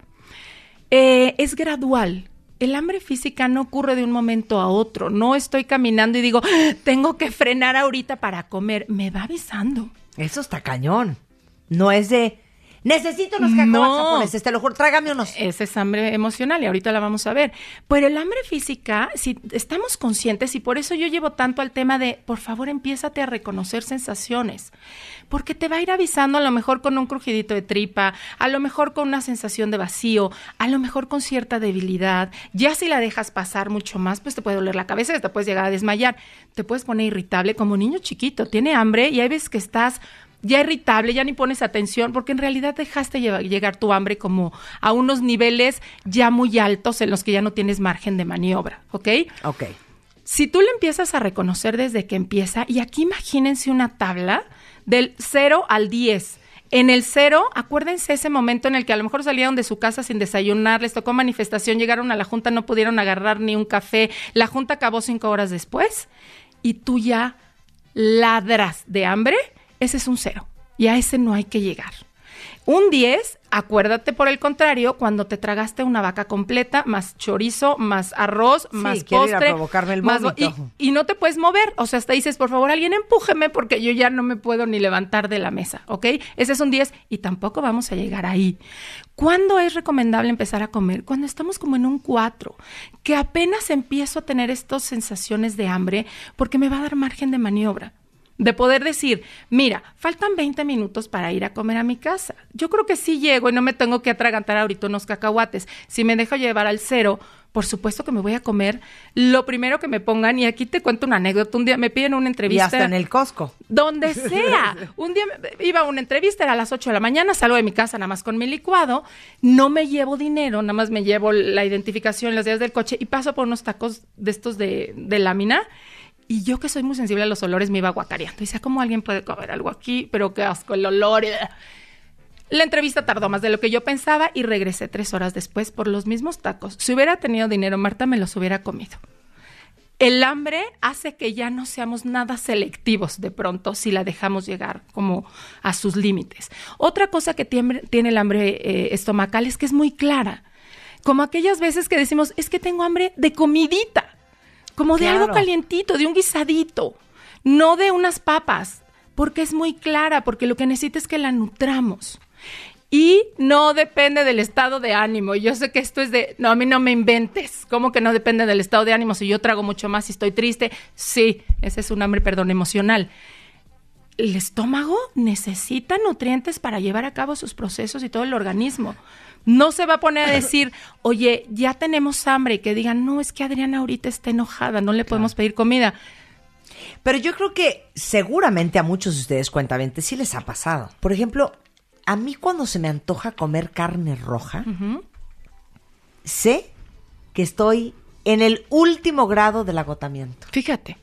Cuando se me antoja la carne roja, sé, o sea, automáticamente me veo en un espejo y digo, estoy, Estoy agotada. agotada. Porque nuestro cuerpo es súper sabio. Si le hiciéramos caso a la sabiduría organísmica que todos tenemos, nos va avisando qué necesita. Como tú dices, en ese momento necesitas un levantón, una proteína, algo que... Claro. Pero de pronto confundimos este cansancio y tú muy sabiamente igual te pide proteína, pero ¿cuántas veces estoy agotado No es y voy por unos chocolate, chocolates claro. o unas donas que lo que van a hacer es me van a elevar, pero me van a dejar caer al fondo y me voy a sentir el triple de cansado, ¿ok? ok. Entonces ya entendimos el hambre física. Hambre meramente física. ¿no? Ok, regresando del corte, Adriana va a hacer una cosa increíble con todos ustedes. Se llama ¿Qué? ¿Cómo? ¿Cuándo? ¿Y cuánto? Hablando de comida en W Radio. Entra a wradio.com.mx. Checa más información de nuestros invitados, especialistas, contenidos. Y escucha nuestro podcast, Marta de Baile en W. Estamos donde estés. Estamos de regreso en W Radio y hoy viernes de alegría es viernes pues de honestidad y de confrontación. Estamos hablando con Adriana Esteva. Adriana es especialista en nutrición emocional, autora del libro Comiéndome mis emociones. Cuando la comida cae en mis sentimientos Ah, sí. y, y ya ha firmado el segundo, que ahí ya les diré. Ok. Estamos hablando de tres tipos de hambre. La física y nos quedamos en... Ahora vamos con el hambre emocional. Y esta, hay unos autores, de hecho, que la llaman hambre de boca. Porque literal se siente en la boca. O sea, es cuando empiezo a, mmm, ¿qué me voy a comer? Y empiezo decía una con la amiga, boquita. ansiedad oral. Eh, ah, bueno, sí, fíjate qué buen término lo voy a adoptar. Entonces empiezo, la boca es la que me está diciendo que quiere algo. Ajá. O pues se puede sentir como en el pecho o en la boca del estómago. Y aquí es importante si hacerles una recomendación. Si tienen gastritis, colitis o algún padecimiento, trátenlo, porque se pueden confundir los síntomas. Ajá, como esta necesidad de estarme metiendo algo para quitar la acidez, como este hueco. Otra cosa que tiene el hambre emocional, aparte de sentirse en la boca o en la boca del estómago, esa sí es súbita. Esa sí es la que dices, necesito ahorita unos cacahuates. Así te pasa a ti, Rebeca Mangas. Así te pasa a ti. O sea, Es te- te- te- ahorita, te- right como now. que te gana la emoción o ¿qué es lo que se apodera de ti? Mira lo ¿Qué que fue? trae, unos bombones con chocolate, es que no puede ser. Ansiedad. Dime de qué, de qué tienes hambre. Sí, pero, ¿De pero qué quiero ver la hambre, conexión. Rebeca? Quiero ver el, el train of thought. ¿Cómo? O sea, ¿cómo va tu proceso de pensamiento? O sea, vengo caminando y digo, tengo que hacer esto, esto, esto. El unos bombones con chocolate. Y tengo Sí. que hacer esto, esto, esto. Unos chicharrones. ¿Por ansiedad? Esto, lo acabo de decir, claro Sí, que es ansiedad. Y como de qué, digo, yo sé que en el trabajo nos privamos de muchas Pero cosas, también entre lo de disfruto, tiempo. ¿eh? Es tu momentito, a lo mejor como de premiecito, decir, hey, tantito, ahorita denme break que me voy a comer mis bombones. ¿Quieres? No, Están buenísimos, hija. no quiero. Bueno, este podría ser un tipo de hambre emocional, ¿ok? El hambre emocional no necesita comida. Por ningún motivo necesita comida. Va acompañada de ansiedad o de culpa. ¿Y cómo no va a ir acompañada de ansiedad o de culpa si yo me lo imagino así? Sale a lo mejor mi necesidad ahorita de descanso a levantar la mano y dice, por favor, pélame, necesito descansar. Y ve que Adrianita, en vez de llevarla a una silla y descansar, no, va directito a la maquinita, saca unos doritos y se los mete a la boca. Y entonces, ¿cómo no le va a dar ansiedad a mi hambre emocional ver que le están llevando la comida al estómago y el estómago no la pidió? Es como que se pide un helicóptero a una isla desierta y veo que se va a la isla de junto. Es de, por favor, qué ansiedad si te estoy hablando yo, no el estómago. Por eso va muy acompañada de ansiedad o de culpa, porque en el fondo sabemos que no nos estamos dando lo que necesitamos. Claro, y ansiedad es un, una emoción de muchas. De muchas, exactamente. Oye, también es de aburrimiento. Claro. No tengo nada que hacer. ver, Claro. pásame el bote de lado. Claro, ¿No? es todo aquello que no corresponde a una necesidad física. Y incluso puede ser la sed. Ok, ¿el antojo es emocional? Mira, el antojo puede tener como una pequeña variante. Una podría ser alguna necesidad de veras del organismo de sí necesito una subidita de azúcar. O puede ser un antojo que tiene su toque de emocional como sí necesito ahorita saber, y es como un mandato a tu propia persona, que eres capaz de hacer algo por mí ahorita y me vas a ir a cumplir este antojito que yo quiero. Esta galletita específica, los antojos son muy específicos. Claro. Sí, ¿Cómo sé si no estoy quedando en un hambre emocional ante el antojo? Que si yo voy por el antojo y lo cubro, ahí se quita. Si después de ir por mi antojo, que fue muy claro, y yo fui y me lo cubrí, de ahí ahora quiero aparte unas papas, y ya que me cubrí las papas digo, ah, pero ahora mi antojo es de helado. No, entonces ya estás en una clara hambre emocional, ¿sí? Entonces el antojo pudo haber sido, sí, sí, un poquitito emocional, pero si lo cubro, ahí queda, ¿ok? No es claro, el hambre emocional empieza de, pero es que no sé si quiero unas papas, pero si quiero un refresco, pero si quiero, va de un lado a otro, no es clara y es súbita. Esa sí dice ahorita y esté haciendo lo que esté haciendo, hay Quiero que atenderla ahorita. ¿Ok? Y no necesita comida, no atiende a una necesidad física. Lo que estoy haciendo a través de ella es quitar la atención a algo que sí lo necesita, que puede ser, como tú decías, desde el aburrimiento, la confusión, eh, el cansancio, eh, la preocupación porque dejé un pendiente. Vamos, pueden ser muchos elementos los que estén llevando, pero tú pregúntate, ¿esto que estoy sintiendo se quita con algo que no sea comida? Y revisa que tu estómago sea el que te esté mandando y te sirve contar las horas. O sea, sirve, sirve tener de referencia. A ver, si desayuné y desayuné bien a las 8, 9, 10, 11, 12. Oye, igual ya es hora de que me dé hambre y ya es hora de ir por algo. Ahora, para poder hacernos cargo nosotros, el hambre no se controla, nos hacemos cargo de ella.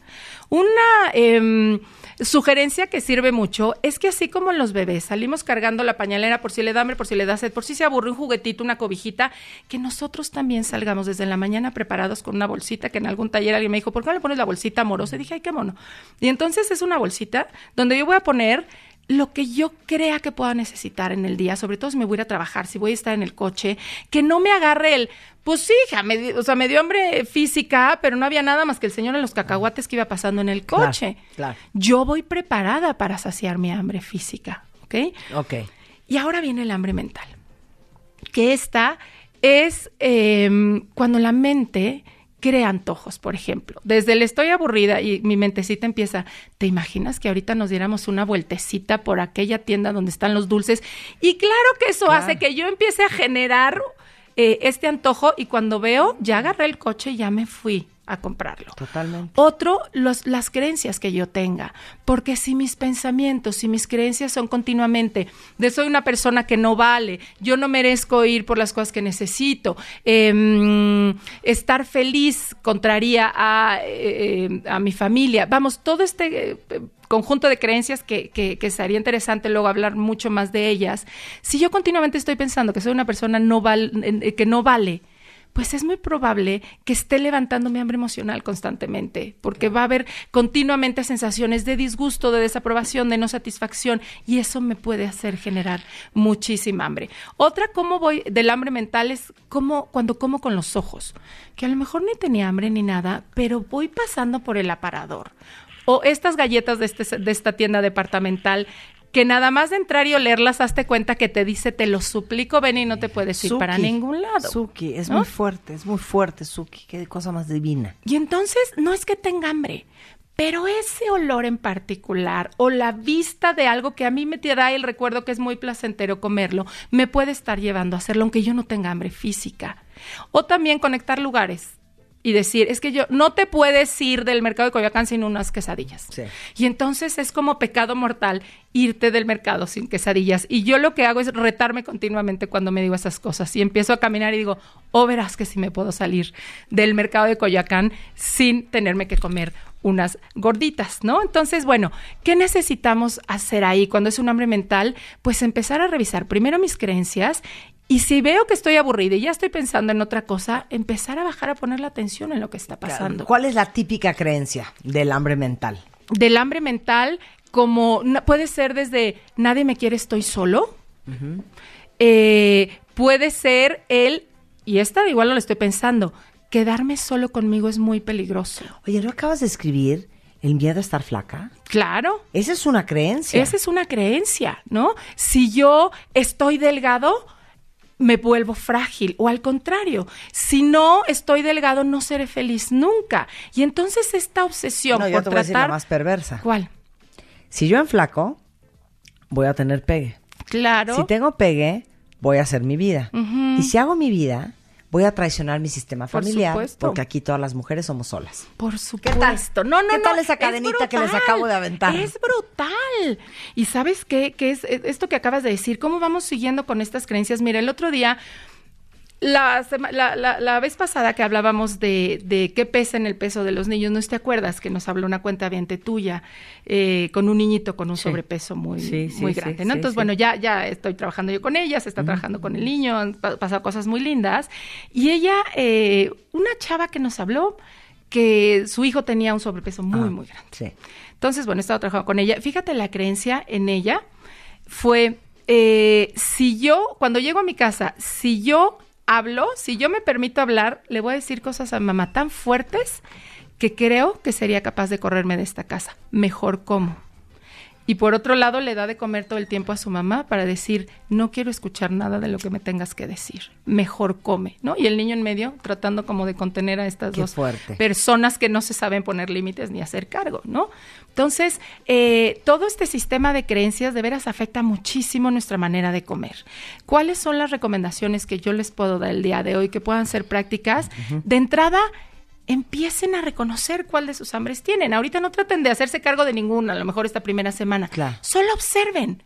Cada vez que vayan a comer, decir, a ver, ¿de qué tengo ¿Qué hambre? te dispara a querer comer? ¿Qué me dispara? Yo, querer yo me comer? fijo, ¿eh? Yo de repente estoy súper tranquila. Me entra una llamada y me dicen algo y automáticamente Por prendo un cigarro. O sea, hago una conexión entre el estrés y, y- y el frenesí con fumar. Claro. ¿con Pero a lo mejor ustedes puede ser me deprimo y me doy cuenta que mi vida ¿eh? y ahí vas al refri. Sí, o a lo mejor- estoy aburrido y no tengo nada, ahí voy al refri. voy al refri. O estoy súper angustiado y nervioso y estresado por un rollo en mi oficina, voy y como. Sí, o alguien me acaba de dejar ver un errorcito. Dicen, quiero comer. Exactamente, exactamente. Ahora vamos a hablar de qué, cómo, cuándo y cuánto comer. Exacto. Eh, ¿Qué comer? Lo que te dé bienestar en todo sentido, a tu cuerpo, a tu mente y que cubra tus necesidades. Es decir, si yo lo que me estoy comiendo ahorita, me lo estoy comiendo por mera distracción, no me va a dejar bienestar real. Me puede dejar una satisfacción inmediata porque me estoy dando una gratificación inmediata. Pero aquí lo que buscamos, y tiene un poco que ver otra vez con las creencias, es saber que nosotros sí merecemos bienestar real. Ajá. Entonces, ¿qué comer? Solo lo que te dé bienestar real. Pero hija, a ver, pero Adriana, así seremos, hija. O sea, ¿quién le da bienestar un brócoli? O sea, ¿de qué hablas? Es que sí da bienestar, ¿de qué te lo juro por? Dios. Mira, yo. Bueno, un brócoli me vi amable. te voy a decir O sea, ¿quién algo. dice, ay, unas Yo, endivias? te lo juro que sí. Nadie. Te lo juro que yo sí. Ay, lo bueno, hija, bueno, a mí me pasa eso con un bolillo. no. te- Ok. A mí eso me da una alegría. Luego me lleva el diablo, pero en el momento... Es que ahí está. Porque yo lo que estoy buscando es la satisfacción de la idea que yo tengo o que sea, me va a dar. long term satisfaction. Sí, aquí vamos a buscar de veras lo que me plazo. satisfacción plena. ¿Por qué estoy queriendo llegar al postre, por ejemplo? Porque me enseñaron que era el premio a que yo tenía que pasar por el suplicio de antes comer sano y nutritivo. Vamos a cambiar la versión. La satisfacción la estoy obteniendo desde que estoy comiendo. Ahora, ya habíamos hablado de cómo comer para que me dé satisfacción real. Tiene que ser algo rico, porque no por ser nutritivo tiene que ser algo espantoso que yo me sienta castigado. Sí. Si yo voy obteniendo satisfacción desde que me lo estoy comiendo, lo estoy disfrutando, lo estoy oliendo y voy sintiendo que mi cuerpo de verdad se queda muy satisfecho, te voy a contar un, un ejemplito rápido. Un día me regalan uno de esos cupones de, puedo decir, el- Sí. de Starbucks y entonces yo ya me venía saboreando porque me había ganado el vaso más grande con toda la espuma que yo quisiera y todo lo Pero ese día amanecí con un dolor de estómago brutal. Entonces toda la fila fui debatiéndome con el ángel y demonio de, "Ah, pero acuérdate que es gratis, que te puedes pedir el que tú quieres. Y decía, pero me duele el estómago. Todavía llegué a la caja y le dije, té de hierbabuena. y se me quedó viendo y me dijo, pero ¿cómo crees si te puedes comer todo esto? Sí, un té de hierbabuena. Mira, cuando yo me fui tomando el té de hierbabuena Estabas y mi de estómago, pero deja tú, mi estómago gritaba. De alegría. Ese es el bienestar. Yo, créeme que tampoco creí que un día fuera a morir de la emoción por comerme un betabel con aceitito de oliva y limón. Hoy babeo de pensar que voy a comer un poquito Bueno, como de- dice Natalie Marcos, que es nutrióloga funcional, pero dice algo que me encanta. Cómete lo que quieras, siempre y cuando te sepa de 10. Exacto. Entonces, el taco de pastor, créanme, el quinto taco Ya de no te pastor, sabe no, de no, no es de 10, 10, pero no, ni a patadas. no. Y, Y- el helado de chocolate, o sea, las tres primeras cucharadas te la compro un 10. Ya de luego vamos Ya en el 8 y en el no. 7 y en el 4. Y entonces eso ya no te da Y bienestar. todavía pides otra bola. Exacto. Entonces dime si eso te está dando bienestar. Total, estoy de acuerdo. ¿Estás de acuerdo? Estoy de acuerdo. Y bienestar puede ser comerme, si me voy a comer una lechuga furiosa, mejor no te la comas y cómete un panquecito sí, feliz. sí. Y disfruta lo que te dé bienestar, ¿ok? Si no tienes muy claro qué quieres comer, empiézate a preguntar como, quiero algo crunchy, quiero algo dulce, quiero algo salado, quiero algo caliente, quiero algo condimentado. Empiézate a ayudar a darte pistas, pero es muy importante que para decidir qué comer, primero sepas que tienes hambre física. Si esta pregunta se le haces al hambre mental o emocional, te va a llevar de aquí a todos Al los Costco. al Costco y de regreso, ¿ok? ok, eso es el qué.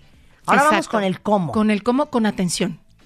Poniendo todos los sentidos, sin distracciones, o sea, como sentado en la mesa, como tranquilo, dejo los cubiertos entrebocado, veo lo que me estoy comiendo, Claro. lo saboreo, Como los franceses. lo huelo. Sí, hacen toda una ceremonia del momento de comer. Bueno, me quiero, me estoy carcajeando con lo que estás diciendo. ¿Cuántas veces no les ha pasado que de repente agarran una dona y están platicando? Y cuando se dieron cuenta, ya se acabó. Por supuesto, y ni cuenta te Entonces se diste. vale decir, me voy a comer una dona, nadie me dirija la Nadie palabra. me dirija la palabra, Sí, pero por nadie me hable, supuesto. nadie me hable. Es mi porque sabes que no te dio satisfacción esa dona porque no estuviste presente. Claro, ni la sentiste. No, y tú mereces estar acompañándote cuando comas tú, porque es muy chistoso. Comemos para escaparnos, pero cuando estamos comiendo tampoco estamos. Y yo veo la satisfacción persiguiéndonos de, ¿dónde está Adriana? Se fue allá a buscar otra dona. ¿Y dónde iba por la otra dona? No, ya regresó. No, tienes que estar presente, sentada, que pasen 20 minutos de que empieces a comer a que termines de comer. Muy despacio, saborea, siéntete, como un niño chiquito que no da por hecho la comida, la descubre, la siente, está presente en el momento. Eso es comer con atención. Oye, como has dicho mil cómo. veces, darle chance al cuerpo de registrar Lo que está está tragando. porque si no ni cuenta te das. Ajá. Y hoy mereces estar ahí. El cuándo, cuando tengas hambre física. Que es de la que hablábamos al principio. ¿Cuándo comer? Cuando tengo hambre física. Y les sirve de veras esta tablita que les, les sugerí hace rato, donde el cero me estoy muriendo de hambre, 10 estoy hasta el gorro, empezar a comer cuando esté en un 4, ¿ok? Ese es el cuándo. Y el cuánto hasta estar satisfecho. Pero hasta que estés satisfecha no tu boca. Tu boca puede seguir pidiendo más. El que lleva también la voz mandante para decir estoy satisfecho es el estómago. En esta misma tablita del 0 al 10, estar satisfecho no es llegar al 10 y estarme vomitando es quedar como en un 6-7. O sea, todavía tendrías tres puntitos más Sí, claro. para seguirle metiendo la Claro. piñata y Y explotarla. perdónenme, ¿eh? la gula es un pecado capital. Pero muy capital. ¿no? Y Muy capital. gula. Y estar satisfecho es poder decir, podría estar un poquito más, pero con esto es suficiente. Poder tener esta congruencia entre lo que ve en el plato y lo que siento en el estómago. ¿Cómo es ese número? ¿Cuántos minutos se tarda el cerebro en registrar? 20. 20 minutos. Por eso es importante que nos tardemos 20 minutos estar comiendo para que registre, registre. Y entonces, si cuando diga es suficiente, yo no diga, ay, me hubieras avisado antes, ya me devoré el segundo plato. Pues sí, porque si comí tan rápido, no di tiempo a que eso ocurriera, ¿ok? Em, es importante también que empezar a comer con hambre física, porque si no, no voy a estar satisfecho. Si yo empecé a comer por ansiedad, por más que mi estómago esté satisfecho, yo voy a quedar tan insatisfecha que Sí, no voy a mandar la señal. Porque esa angustia no te la va a quitar No me la nadie va a y mi menos, santo padre, menos un brócoli. No, bueno, no. Estoy de acuerdo, hay cosas que solo con pompons. Déjenme decirle que todo lo que está hablando Adriana está arriba en martadebaile.com. Búsquenlo porque ahí está todo el texto. Pero sobre todo me interesa mucho que lean el artículo que escribió Adriana sobre el pavor a enflacar. enflacar. Es padrísimo. Eh, y ya lo hemos tr- tratado aquí. Tenemos muchas ideas, y esto tiene que ver con esto que hablábamos de las creencias, de que si yo logro controlar mi peso, voy a controlar la felicidad. Que si yo logro estar delgada, entonces sí se me va a abrir el paraíso y entonces la gente me va a aceptar, yo voy a sentir que pertenezco, yo voy a lograr lo que quiero. Y muchas veces pensar que sí se nos pueda llevar a realidad todo eso que soñamos nos puede dar verdadero pavor.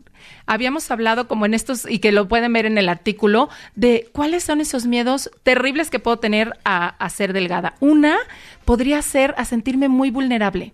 De pronto tocamos la, la, la, la delgadez como si fuera una vulnerabilidad en la que yo ya no voy a tener fuerza, en lo que a lo mejor yo ya no voy a poder poner límites para decirle a una relación, yo ya me cansé. Pensamos, tenemos tantas creencias ahí guardadas acerca de ser delgado, que podríamos pensar al revés, de pero si yo lo que más quiero es, es estar delgado y no.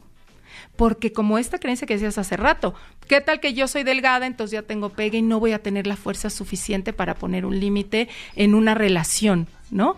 Que ocurra. Y mm, pues bueno, volverme a poner atención, porque si no sé ni siquiera qué quiero, ¿cómo voy a cubrir la necesidad que en ese momento necesito? ¿no? Eh, creo que el tema del peso va como mucho más allá de lo que nosotros pensamos. Se tocan Claro. em, como hebras bien sutiles. Por eso Claro. comer, por ejemplo, con atención, que es lo que decíamos, los va a confrontar muchísimo, ¿eh? Porque te estás confrontando con tu instinto más primario, con tu relación más cercana, porque es la química. Enfrentarte a comer con atención, eso es lo que te puede detonar, ¿eh? Claro, a ver, aquí hay varios en el Twitter que preguntan exactamente, de otra, en otras palabras, lo mismo. hay muchos que en el día lo manejan muy bien, La pero noche. en la noche, La donde la marrana tuerce el rabo y todo se descompuso. Fíjate, en la noche suceden como varios factores interesantes. Uno, estamos mucho más cansados, ¿no? Es el momento en el que ya eh, llegué, como que solté, aventé todo lo que tenía que hacer y es un momento en el que por lo general me enfrento como a mí mismo, como que es el momento en que hago como recapitulación del día, donde ya me caen muchos veintes de lo que ocurrió en el día, donde quienes están solos tocan la soledad. Ya no hay distractores. Ya no hay distractores y entonces ya me empiezo a enfrentar conmigo mismo. No sabes cuántas historias tengo de pronto de mujeres que viven solas y llegan a su casa y aparte se enfrentan con un refri vacío porque por alguna extraña razón, según ellas por cuidarse, dejan también el refri vacío. ¿Y qué hacen? Se enfrentan a esa y que agarran el coche y se van a comer algo afuera. No hacen hogar en el hogar que ya tienen y por lo tanto no lo cubren de sus necesidades eh, principales. Otra causa y que también ha sido como una constante muy curiosa que dicen es que en la noche, ¿por qué en la noche? Ay caray, porque es a la hora que llega el marido, ¿no? Y a lo mejor es justo la hora en la que tengo... Sí, de convivio y todo. Claro. Y mucha gente asocia la comida con, con alegría. ele- con alegría. Y estas creencias que también tengo, había una, una chava en un taller que decía, es que la norma y lo que tiene que hacer una buena esposa es estar arreglada, entaconada, pintada, lista con una mesa preciosa esperando al marido. Y resulta que el marido llegaba, agarraba tres cosas de la mesa y se iba a ver su telenovela favorita toda la- en, en ese pedacito de noche. Y ella, claro que caía en un hambre emocional brutal porque ya no me quiere, no es posible, no se sentó a comer lo que yo hice todo el día que yo fui por sus hijos y le preparé, hasta que se sentó a hablar con él. Le dijo, oye, pero es que para mí no es importante que tú estés sentada en la mesa y que esté cubierta. Yo lo que necesito es llegar a ver la tele porque soy financiero y lo que necesito es distraerme de todo lo que ocurrió en el día. Entonces, claro que se dispara también mucho el hambre emocional o a lo mejor es muy conflictiva mi relación y es justo en la noche cuando tengo que enfrentarme a esa relación que a lo mejor ya no me tiene como tan contento. También para quienes son mamás es como el momento de Ay, Ahora ya me toca a solté mí. el cuerpo, ahora me toca a mí. ¿Y qué hacen? Empezarse a premiar con comida. Como, oye, yo ya me lo merezco. Yo ya todo el día trabajé, yo ya fui, yo ya vine, ya les hice de cenar a los niños. Ya, y entonces sí, ya es el momento como que sueltan el cuerpo. Entonces sí, efectivamente, pero para poderse dar cuenta de que eso les ocurre a ustedes, es importante que estén atentos, que vean y hagan hasta una listita de cada vez que se meten algo a la boca, puedan poner qué me estoy comiendo, a qué hora me lo estoy comiendo, qué sentimiento tengo antes de comérmelo, cuál durante y cuál después. Y si pueden, con esto que vimos, si fue un hambre física, si fue un hambre emocional o si fue un hambre mental. ¿Dónde están los informes? A mí me encuentran en arroba adriesteva, en Facebook adriesteva también, pueden hablar a la oficina 5377-2142 y Steffi les da todos, eh, todos los informes que quieran. Está el libro, eh, ya no está en tantas librerías, pero también pueden hablar a mi oficina y se los mandamos. Lo tienen por iTunes, Amazon, Google Store y vamos. ¿Cómo se llama otra vez el Cuando libro? la comida calla mis sentimientos. Cuando la comida calla mis sentimientos. Sí. Adri, como siempre, un placer. Ay, aquí. muchas gracias a Muchísimas ustedes. Muchas gracias. a ti. gracias. Con todo cariño. Hacemos una pausa, cuentavientes. No se vayan. Ya volvemos en W Radio. ¿Olvidaste tu ID de cuenta viente? right. Recupéralo en martadebaile.com y participa en todas nuestras alegrías. Marta de Baile en W. Estamos. ¿Dónde estés? Jesús Díez, nuestro adorado químico, enólogo, vinicultor, vitivinicultor. ¿No hay otra que te podamos inventar? Una No, la verdad es bonita. que te pasas un poco. Oigan, hoy invitamos a Jesús Díez, que es nuestro vinicultor de cabecera, para hacer el siguiente experimento. Cada vez que viene eh, eh, Jesús, yo me doy cuenta que muchos de ustedes, de verdad, les gusta mucho el vino. Sí. Uno cree, así como uno cree que las inversiones eh, y la bolsa de valores es para gente rica, uno cree que tener una cava es para gente rica. Y tiene que ser de cedro. Y tiene que ser en el sótano de tu casa, ya sabes, en una bodega oscura. Eh, y tiene que ser eh, elegantísima. Y tiene que ser de tal y cual manera. Y tienes que tener ahí 140 botellas de vino, casi, casi eh, de los últimos 50 años. No. Hoy vino Jesús para armarles a todos ustedes que les guste el vino tinto de manera muy económica, sin gastar miles de pesos, sin necesidad de tener un sótano ni un cuarto especial en tu casa, una cava muy bonita. Correcto. ¿Cuáles son las características y la temperatura que tiene que tener una cava? Mira, la temperatura ideal de una cava es entre 12 y 16. No tiene que variar mucho. Si la Grados pones centígrados. grados centígrados. Fría. Es, es fresca. No, no es ni. bueno, la gente le llama frío, pero realmente es una temperatura fresca. Paréntesis. Yo fui a las cavas, Sí. ustedes saben porque hasta hice un video, de Moët Chandon Claro. en Champaña. No di crédito el frío que yo tenía La en esas temperatura, cavas. claro. Digo, son 28 kilómetros de cavas. Claro. No puedo creer el frío y la humedad en esas cavas. Me ¿Sabes lo- sentí en el Polo Norte. ¿Sabes lo que pasa? Que cuando tienes, cuando tienes temperatura baja y humedad alta, el frío se potencializa. Es como cuando sopla el viento. Si tienes una temperatura de menos 2 y sopla el viento, te puede bajar el factor temperatura, bueno, muchísimo. Y en las cavas pasa eso. Cuando bajaste a las cavas, seguramente tenías una temperatura de 10 grados. No, yo, iba con un zarape. Claro, no, y tienes que bajar, te dicen, oiga, póngase algo, porque Sí, la verdad es que es muy frío. Es muy frío. Y la humedad es la que hace que la temperatura se sienta más frío, te cala dentro del sí, cuerpo. Y eso sirve muy bien para las botellas. Y ahorita que hablaste de champán, sirve muy bien para que la burbujita se genere bien, por ejemplo. Una, un buen champán tiene que tener esa temperatura para cuando lo elaboras. Si no la tienes, la burbuja no se genera bien. Entonces, vale la pena tener eso. Y eso es la temperatura media de Europa. Claro. Europa, entre el invierno y el verano, 365 días suma de temperaturas en la mañana y en la noche, lo divides entre esas dos y te tiene que dar la temperatura media anual y son 12. Ok, 13. entonces la temperatura Eso tiene que ser entre temperatura. 2 y 16. ¿Dónde compra uno un termómetro para medir la temperatura del Mira, cuarto? en, cua- en cualquier tienda, pues, en tienda de vinos, puedes comprar un termómetro. Y si tienes una cava, la cava misma tiene temperatura de vino. Entonces no tienes problema. Si no, hay unos anillos muy bonitos que se le ponen a las botellas. Son prácticos, son muy económicos y los venden en cualquier tienda.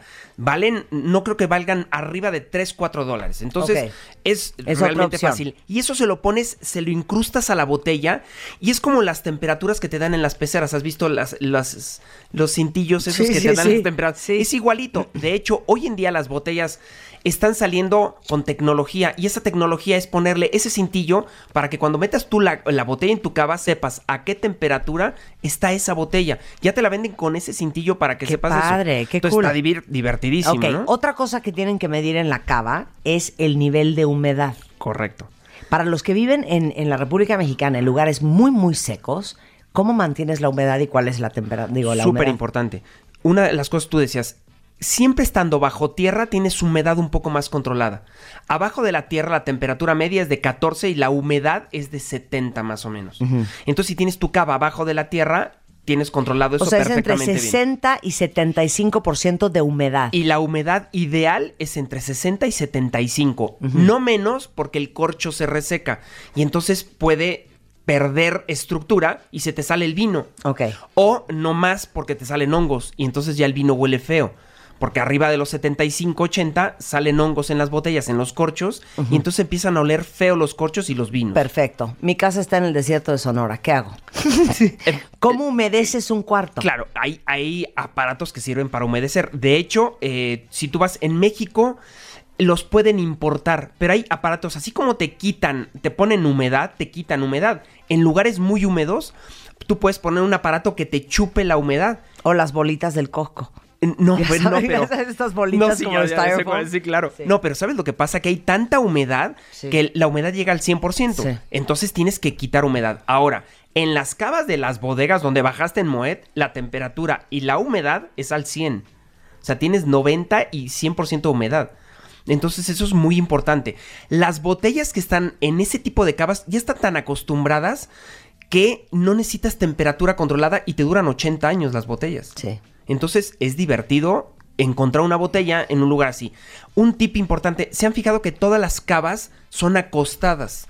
Las botellas. Las botellas las Sí. tienes que tener acostadas. Entonces, las cavas están diseñadas para que acuestes las botellas. Primero, te caben más en una cava.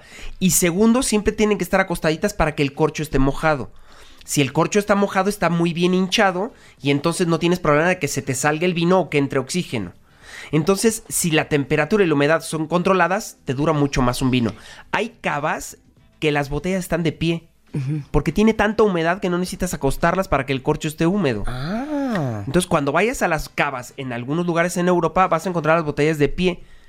No importando que tengan corcho. Porque tienen tanta humedad la cava que el corcho está húmedo. A mí de lo que más me impresionó en ese en esa visita que hicimos a las cavas de Moe eh, Cuentavientes, que ahorita rescato el video de martadebaile.com y se los mando. Vale la pena. Me impresionó muchísimo que eh, hay gente dedicada a dos puntos.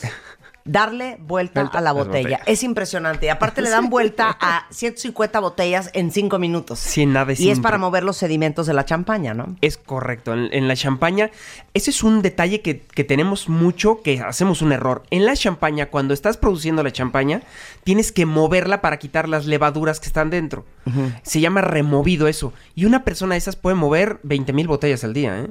Es impresionante. impresionante Es- la velocidad. Oye, hagamos una, ¿les parece que hagamos un especial? Porque hace mucho no hablamos de eso. Sí. De todo lo que ustedes necesitan saber sobre la champaña. Desde con qué uva se hacen, dónde se hace, porque es denominación de origen. Invitamos a la gente de Moe y nos Eh, carcajeamos. el suelo, todo eso es importantísimo, para hacer Importantísimo. champán. Ok, regresamos a la humedad. Entonces, sí hay cosas que venden Claro. para eh, que un lugar sea húmedo. Para que o sea, se- mi idea para tener una cava económica de poner una cubeta con agua en la cava se puede, sirve. claro, claro, por supuesto Sí que se sirve. puede porque genera humedad, al fin y Sí. al cabo genera humedad. Lo que pasa es que la humedad se va rápido, entonces esa cubeta la tienes que estar Llenando. eh, llenando continuamente. Un detalle importante en las cavas, tienen que tener ventilación. La gente cree que no debe de tener ventilación, sí debe de tener, porque si no los malos aromas se guardan y los vinos los agarran. Entonces tu cava tiene que tener un flujo de aire, aunque sea pequeñito, pero un flujo de aire. La puerta eh, ligeramente, si es de cristal, a lo mejor que no cierre bien, o que tenga un ligero bisel que, que le deje entrar el aire, o un extractor que esté extrayendo el aire en las cavas subterráneas. Un hoyito en la pared. Cual- cualquier cosa, de verdad, ¿eh? Un hoyito Sí. en la alace- Cualquier cosa, esas te ayuda mucho a eso. ¿Y por qué siempre son oscuras las cavas? Las O sea, cavas no hay luz. son oscuras porque los vinos se oxidan. Le pasa igual que el aguacate. En cuanto tú abres el aguacate, el oxígeno empieza a oxidarlo y empieza a cambiar de color y de aroma. Es como las manzanas, las muerdes, se oxidan y cambian de aroma y de color. Y entonces por eso las cavas tienen que ser... Las cavas tienen, tienen hasta tecnología hoy las que compras. Tienen vidrios que tienen una protección ultravioleta. Entonces filtran los rayos ultravioleta que son los que hacen que se coma el color. Si te fijas el color rojo en los anuncios, tú vas en un espectacular en la calle y el color rojo se come muchísimo en los anuncios. Eh, eh, siempre está el verde, el azul, el amarillo, pero el rojo desaparece. Y es por los ultravioleta. Esos ultravioleta se comen los colores. Y como los vinos son rojos, si tú tienes un vino con esa característica de que sea tinto, entonces el color se va perdiendo. Por eso las botellas de los tintos son verdes. Porque filtran también esos rayos ultravioleta. Ok. ¿La cava de qué puede ser? O sea, el cuarto, ¿importa si es cuatro paredes de madera? No importa. El chiste, mucho del chiste es que tenga orientación. O sea, que esté orientado hacia el norte, que tenga ventilación, que tenga la temperatura controlada, que tenga la buena humedad. Tú lo puedes dar artificialmente o naturalmente. Si tienes la cava abajo, perfecto darlo natural. Si no, hay aparatos para darlo artificialmente. Y las cavas hay de todo tipo, ¿eh? Puedes hacer una cava. Yo conozco una cava de un amigo que la hizo en. Tiene una casa en el Pedregal y le hizo en la roca. O sea, excavó en la roca, hizo una cava y es una caverna de, como de cavernícola. Y ahí tiene sus vinos. La, de la cocina que te digo, los vinos en la cocina no son buenos porque se calientan y se enfría mucho la cocina. Pero tengo un amigo también que tiene una cava debajo de su cocina. O sea, el piso de su cocina es un cristal y abajo está la cava. Entonces tú entras, No, es esas una cava son cosas elegantísimas. No, no, a lo que voy yo es que puedes hacer muchísimas cosas, pero a lo que voy yo es que lo puedes hacer en un closet desperdiciado. Claro. Le bien. pones una puerta de cristal y hay cosas súper bonitas, ¿no? Ok, muy bien. Ahora, ni siquiera hemos empezado con la lista de lo que vamos a ir a comprar, ¿eh? Sí, Pero no. bueno, ya imaginemos que estamos donde ustedes quieran. Superama, el City Market, el Costco, el Chedraui Select, eh, la Europea, donde quiera que estén. ¿Qué vamos a comprar para nuestra mini cava? Mira, cosas muy sencillas y muy prácticas. Siempre tienes que tener un vino espumoso. Siempre. Un champán, un cava, un, un vino espumoso. Ya sea método champenois o no. El método champenois es el que veías en cava, tú, ¿no? En, perdón, en champán. En champán hacen un método que es botella por botella. Pero puedes tener un método que es más fácil, que es como el asti. El asti lo hacen en un tanquesote y entonces es más barato.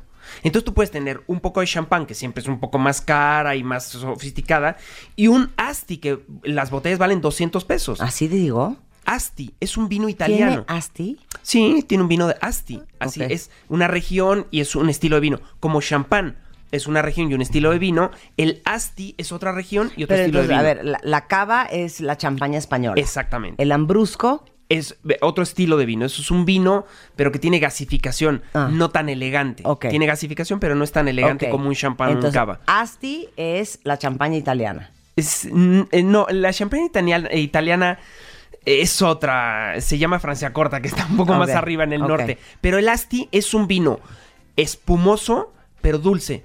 Tiene la burbuja un poquito más pequeña por el método en lo que hacen. El método da calidad y eh, esa burbujita. Pero el Asti, recuérdenselo, es el vino que te dan de entrada en cualquier cóctel que es vino espumoso. Ok. Y es dulcecito, rico, a todo el mundo le gusta y tiene buen precio. Si no te dieron moe. No, Sí, no, pero es Sí. de buena, de Entonces, buena calidad su para empezar. botellita para el momento de celebración, el aumento de sueldo, el me dieron la chamba. Hay que tener O, o vino simplemente se te antojó, no Claro. tiene que ser por eso, ¿no? Entonces, Claro. ahí tienen que tener vinos espumosos. Ok. Puede ser una champaña, un cava, un espumoso o un asti. Ok. Luego, vamos a los vinos blancos. Es muy impo- importante tener dos tipos de vinos blancos por lo menos. Un vino blanco que no tenga barrica y un vino blanco que tenga barrica. ¿Por qué con barrica y sin barrica? Así se piden en una tienda. Oiga, ¿tiene un vino blanco sin barrica? Sí, y te dan tal vino. Te pueden dar a escoger 40 tipos de vinos blancos sin barrica. No tiene que ser una región, una zona, un país. Tú puedes elegir el que tú quieras. Y luego vinos blancos con barrica. ¿Por? Esto es muy fácil. ¿Por qué? Los vinos blancos sin barrica son más suaves. Entonces te sirven para un cevichito. Algo ligerito, algo cítrico, fresco. Y los vinos con barrica, los blancos con barrica te sirven para una pasta. Entonces no te comes el mismo vino con un ceviche que con una pasta. Híjole, qué enredo, hijo. No, no, no, no, no, son Ok, cuatro Eso ya ¿eh? entendí, pero yo voy a abrir otra, otra este, variable. Correcto. ¿Secos? So- sope- todos son secos. Yo te estoy hablando Pero hay de unos puros más vinos. dulces Ah, pero todavía no hablo de esos. Ah, ok. Porque esos los usamos para postres. Ok. Todos los que te digo ahorita son secos. Lo que pasa es que son más o menos afrutados. Y la gente con eso cree que son dulces. No, son secos. Los vinos para que duren tiempo en la botella tienen que ser sin azúcar. Ok. Si tienen azúcar, entonces ya tenemos que darles algún procedimiento más para que duren Ok, más en la entonces botella. vamos a comprar una botella de vino blanco sin barrica, Sin barrica. y una botella de vino blanco con barrica. Dos, ba- dos botellas, siempre dos. Ok. Que vayan Dos en cada parejita. una. Sí, porque si se te acaba esa botella, ay, ya no tengo otra igual.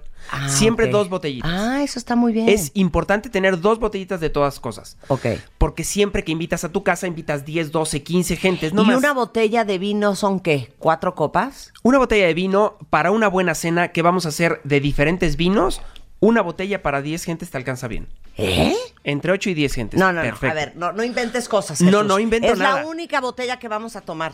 No, eso es ¿Ah, otro para asunto. cuánta gente alcanza? Por eso te digo, si vas a abrir varias botellas, No. entonces sí. Si no, entonces tienes una botella por cuatro personas. Entonces, con cuatro copas por botella. Cuatro, cuatro copitas, cinco Nadie dijo que va a ser una cata hoy en la noche, ¿eh?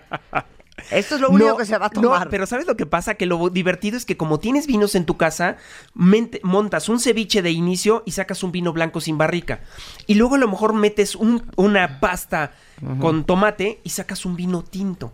Y luego pones un postre y sacas un vino de postre. Y entonces te gastas tres botellas, que son las mismas que te gastarías Sí. tomándotela entre todos, Sí. pero tres vinos diferentes, cada una adecuada al plato que Sí, tú te si vas no a es tomar. pulque. No, y eso es divertidísimo. Eso está muy bien. Está padre y la gente se va a asombrar y dice, oye, qué padre. Ay, o sea, tomamos tú, un vino con... Y no es, no, es, no es complicado, ¿eh? Ok. Es echarle un poco de ganas a Entonces ya quedamos.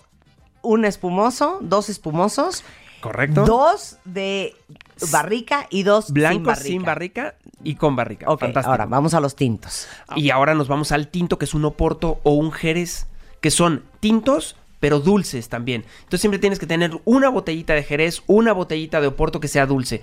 Y eso te sirve para todos los chocolatosos. Ok, muy Entonces, bien. siempre importante eso. Mientras más eh, dulce sea el postre, te va a empalagar más. Pero el vino, como tiene buena acidez, te limpia. Acuérdate que tú entre comida y comida, cuando vas a una cena muy de gala, te dan un sorbete entre plato y plato. Sí. Y ese sorbete te limpia la boca. Lo mismo va a ser el vino, con la Muy bien, acidez. Entonces, ya con eso tenemos. Y con eso tenemos Ya toda está. tu cabita. Ya está. 30 botellitas y no gastas mucho. La verdad es que hay vinos de 120, 50, 150 pesos de muy buen nivel que vale la pena armarlo para ahí. Oye, Jesús, qué maravilla tenerte aquí. ¿Tienes algún curso? Sí, tenemos varios cursos. Tenemos cursos cortos de tres sesiones y tenemos un diplomado de destilados y de vino. Entonces la gente que quiere aprender mucho se mete al, destil al, al diplomado de destilados o de vino y si no, pues te metes a un curso cortito de aceite de oliva o de, de- de destilados mismos, de mezcal, de tequila, de vino, de lo que tú quieras. Tenemos varios cursitos y valen la pena. Bueno, toda la información, si quieren ir a un cursito con Jesús 10, está en arroba vinicultura en Twitter o arroba 10 vinos en Twitter también o en vinicultura en, en la página vinicultura.com.mx encuentran también la página como Jesús 10 todo en letra eh, punto com punto mx la página Y en eh, Facebook estoy como Jesús 10 Vinicultura. Eres lo máximo, Jesús.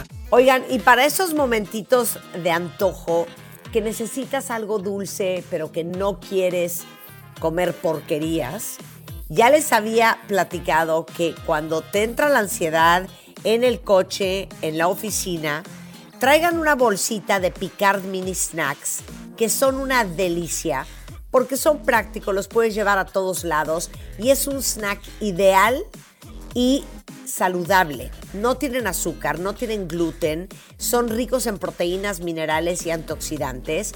Y déjenme decirles que traen desde amaranto con goji, fresas liofilizadas y arándanos.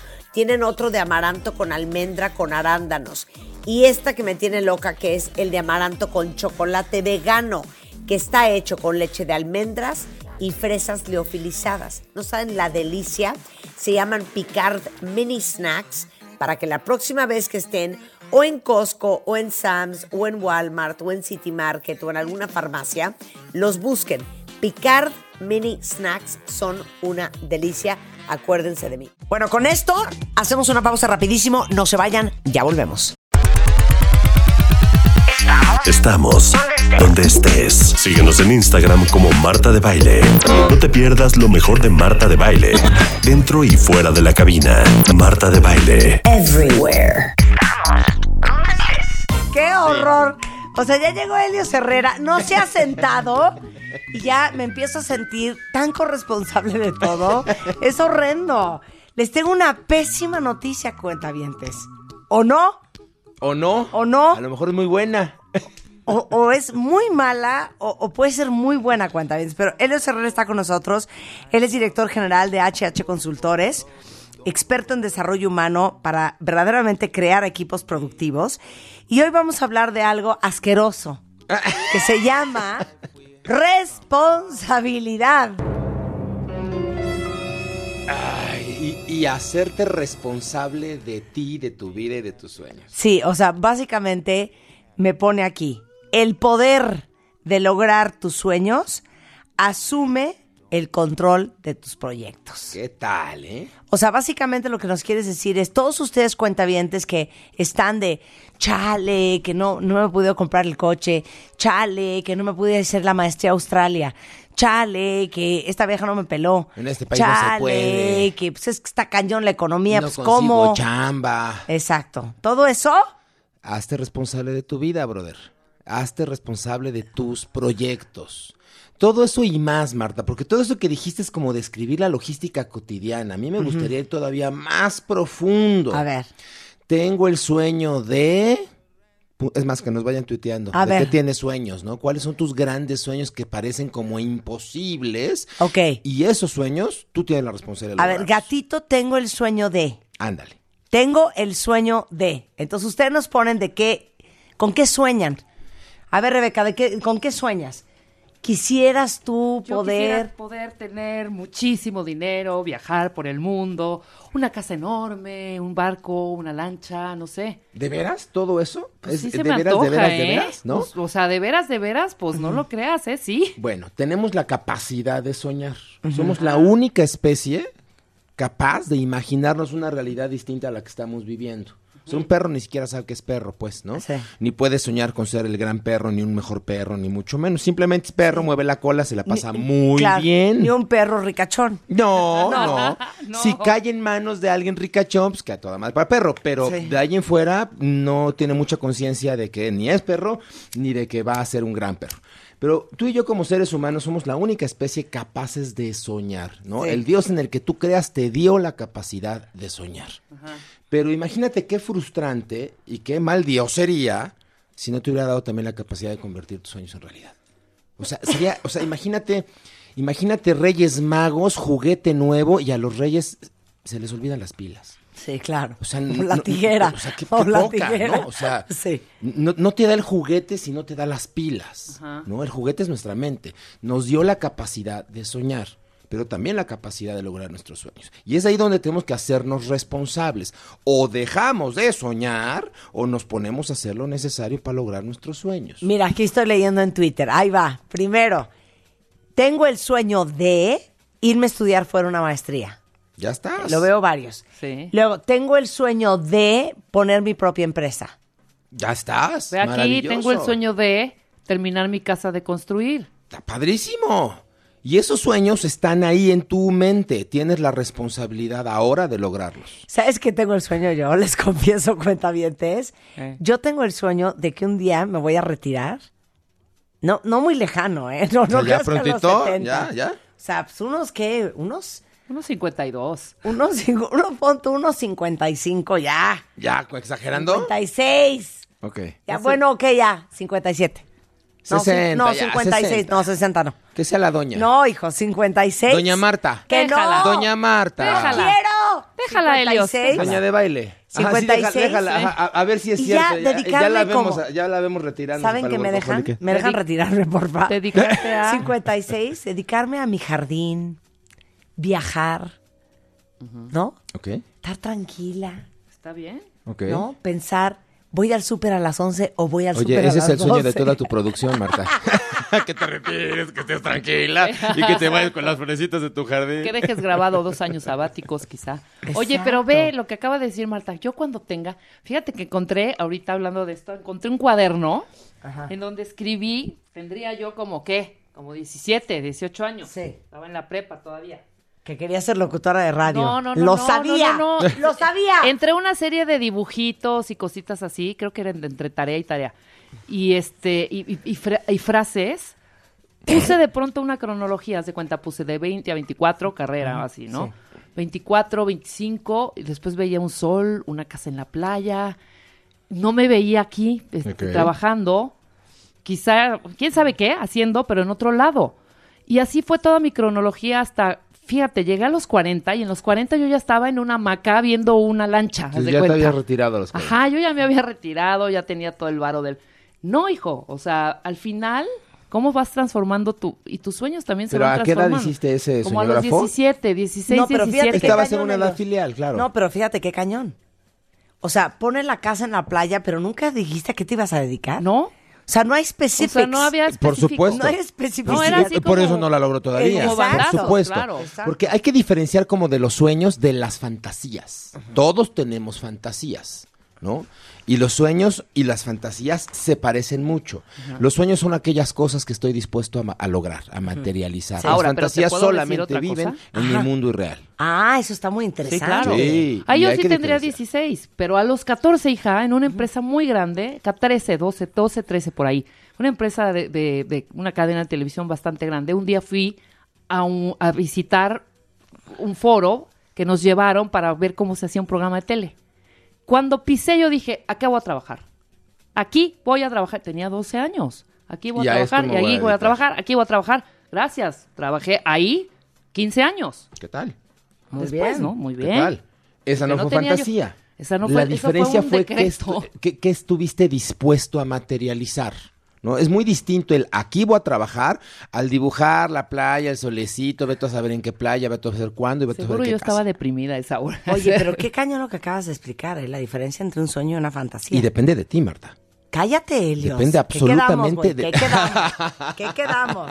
No, pero yo Depende estoy solo pensando, de ti. Yo a los 12 años jugaba con una amiga, con Ana Paula, que ha venido al programa, a que yo presentaba los Óscares y los Grammys. Mira, Ve, mira. Y yo dije, yo quiero trabajar en una estación de radio. En ese momento eran A fantasías. los 12.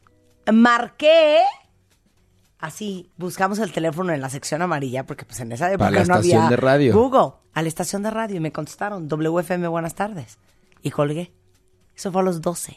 Ve, ¿Qué te digo, porque a los 12, bueno, quizá a los 17, 18 estamos en ese cambio que no sabemos ni qué No, rollo. es que a esa, edad te atreviste a llamar. O sea, o ¿a a qué- esa a edad qué- te atreviste a claro. decretar. No tenías como mucha conciencia de que a lo mejor te Así, contestaban y te iban a regañar. Pero a ver. ¿a qué edad ya, ya, ya lo tienes más claro o, o- o nunca lo tienes claro? ¿Cómo es? Es que no hay edades, Marta, hay personas, hay personalidades. Hay gente que desde muy chiquita sabe qué quiere hacer de su vida y se atreve a hacerlo. Y hay gente que desde muy chiquita sabe qué quiere hacer de su vida y nunca se atreve a hacerlo. Y hay gente que nunca sabe nunca que... se da cuenta, Claro. ¿no? Que Pero nunca que se da cuenta que está vivo. ¿no? ¿Qué, qué, qué? Entra la desidia, No, pues es entra no, la- personalidad. No, es No, porque igual cuando sabes es- que quieres hacer algo y te fascina, ¿sabes? O sea, puedes tener toda esa actitud positiva de lo voy a lograr y por otro lado, tu lado ves No, pero imagínate ya tener una empresa propia y todo lo que implica, y qué tal si pierdo, y qué tal si contrato gente que no va a funcionar, y qué tal si truena, ¿sabes? Napoleón no Hill lo diría, haces. todo lo que la mente del hombre puede concebir y creer, se puede lograr.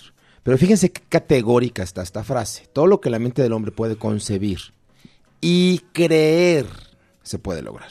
El tema es que no creemos que podemos lograr aquello que soñamos. Y entonces nuestros sueños se quedan en fantasías, porque efectivamente te quedas pensando en el qué tal que me roban, qué tal que la empresa, qué tal que los empleados. No, yo, yo creo que eso no es para mí. Yo, yo creo que yo no voy a poder. Y luego entonces, si no creo que yo pueda, pues no hago lo necesario para poder.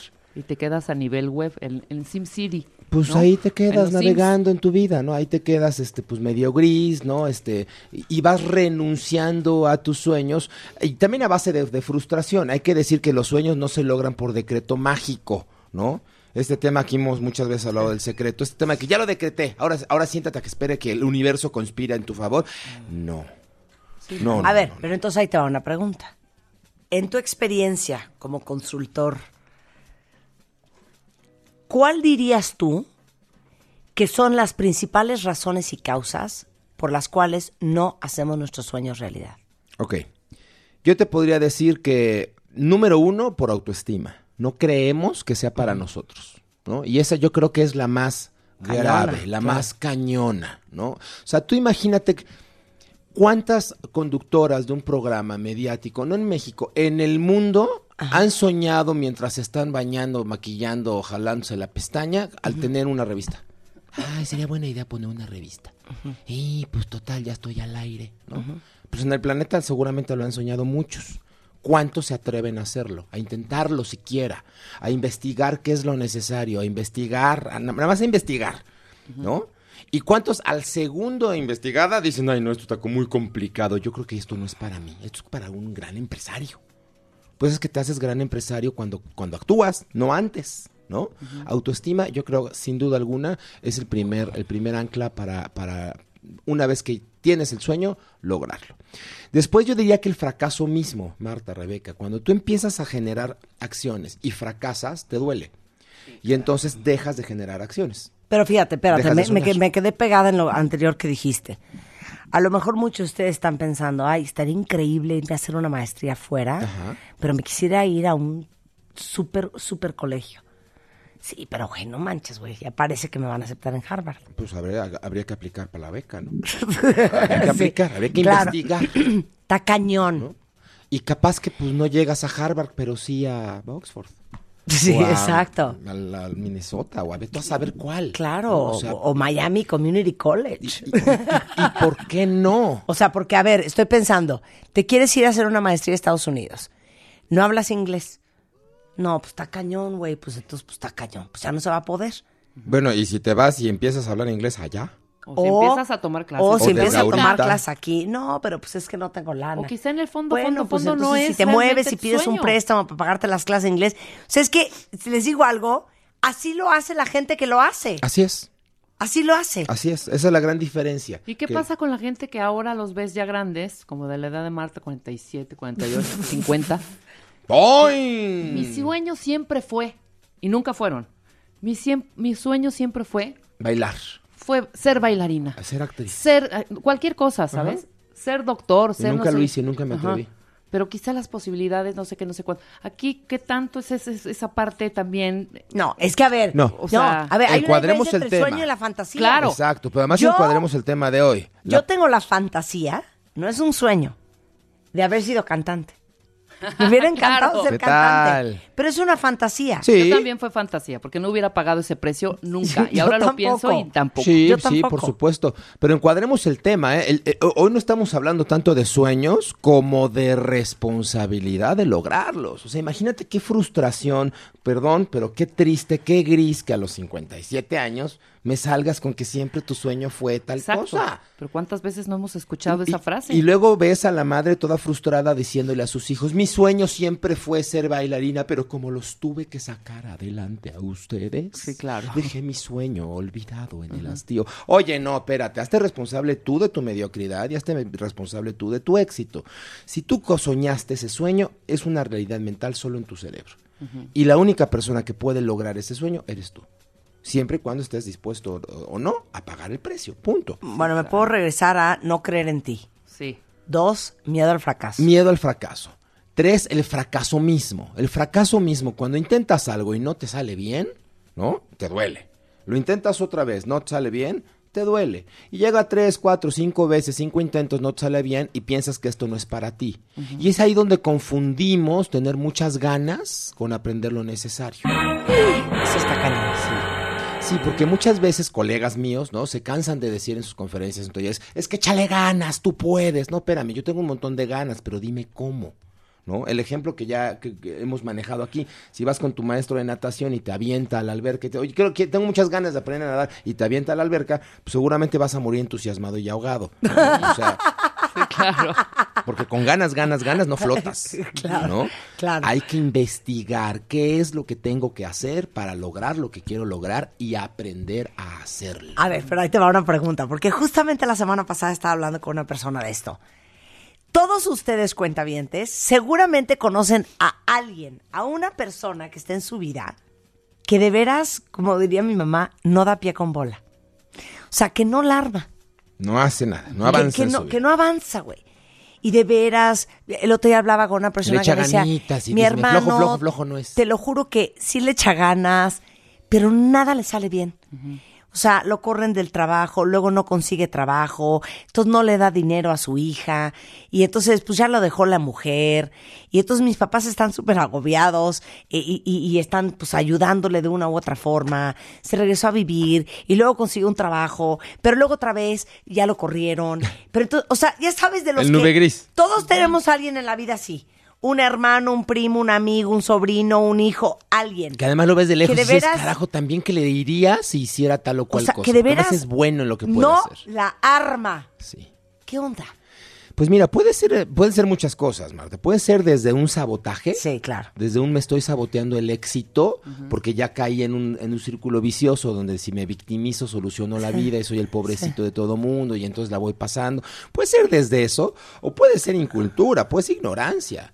O sea, puede ser no saber no qué tienes sé, que hacer ni qué claro. estás haciendo mal. Por supuesto. Si no es de ganas. O sea, las ganas no alcanzan. Sí, las ganas no O sea, alcanzan. hay que echarle además ciencia, conocimiento, talento. O sea, la gente que de repente dice es que yo llevo 15 años bajando de peso. Ah, qué bien. ¿Y qué haces? No como tortilla. Ah, ok. ¿Y? O sea, si no sabes cómo bajar de peso, Sí. pues aunque lleves 30 años sin comer tortilla, pues lo único que va a hacer es que pues, no vas a comer tortilla y tan tan, pero, pero hay que aprender los cómo. El conocimiento increíble. hace la diferencia, ¿no? Y hay que estar luego dispuesto a pagar el precio de ese conocimiento. Hay que investigar qué es lo que se tiene que hacer para lograr lo que se quiere lograr y hacerlo. Y adivina qué, hacerlo. Sí. Ay, pero ese, ¿y todos los días? Sí. Ay, pero de veras, de veritas. Sí. No, no, no saben la cantidad de gente que luego me, me- me escribe o después de una conferencia me dice, ay, Elio, yo quiero ser como tú, yo quiero dar conferencias como tú. Este, oye, ¿qué, qué, qué me recomiendas? ¿No? O sea, o, o- o la, la alumna que algún día, imagínate la alumna así toda sexy, este, veinteañera, guapísima, que llega súper seductora con el maestro, ¿no? Maestro, estoy dispuesto a hacer lo que sea para pasar su materia. Y el maestro le contesta, ¿y por qué no estudias? Digo, si vas a hacer lo que sea, lo que sea, lo que sea, pues estudia, mamacita. ¿no? Claro. O sea, digo, no, hay que estar dispuestos a hacer lo que tienes que hacer, ¿no? En el ámbito que quieras, en lo profesional, en lo económico, en tu cuerpo, en tu salud, en lo físico, hay que estar dispuesto a investigar qué es lo que se tiene que hacer para lograr lo que se quiere lograr, ¿no? Esto es, los grandes sueños de la humanidad empezaron con una idea. Esto, esto también a mí, a mí me apasiona. Este micrófono, este cable, este, este botón, este pañuelo, antes de existir, fueron un sueño en la mente de alguien, de alguien que se comprometió con ese sueño, ¿no? Y que alguien dijo, oye, yo voy a ser el zar de los botones, ¿no? Inventó los botones. O yo voy a, inventar una maquinita que permita que la voz se amplifique y entonces se inventó un micrófono. Pero todo, tú y yo antes de nacer fuimos un sueño en la mente de nuestros padres, ¿no? O sea, tenemos la capacidad de soñar, casi la obligación de soñar. Porque soñar nos hace mejores personas, soñar nos hace crecer, soñar nos hace, nos pone en el camino de la construcción de una mejor versión de nosotros mismos. ¿No? Ahí el tema es que ya que lo soñaste, pues ahora comprométete. Ahora sí, aguántenla ahí, aguántenla ahí. Vamos a hacer un corte rapidísimo. Ahorita regresamos hablando con Helios Herrera del poder de lograr lo que verdaderamente sueñas en W Radio. ¿Quieres tu ID de cuenta viente? Consíguelo en martadebaile.com y sé parte de nuestra comunidad de cuentavientes. Consíguelo en martadebaile.com.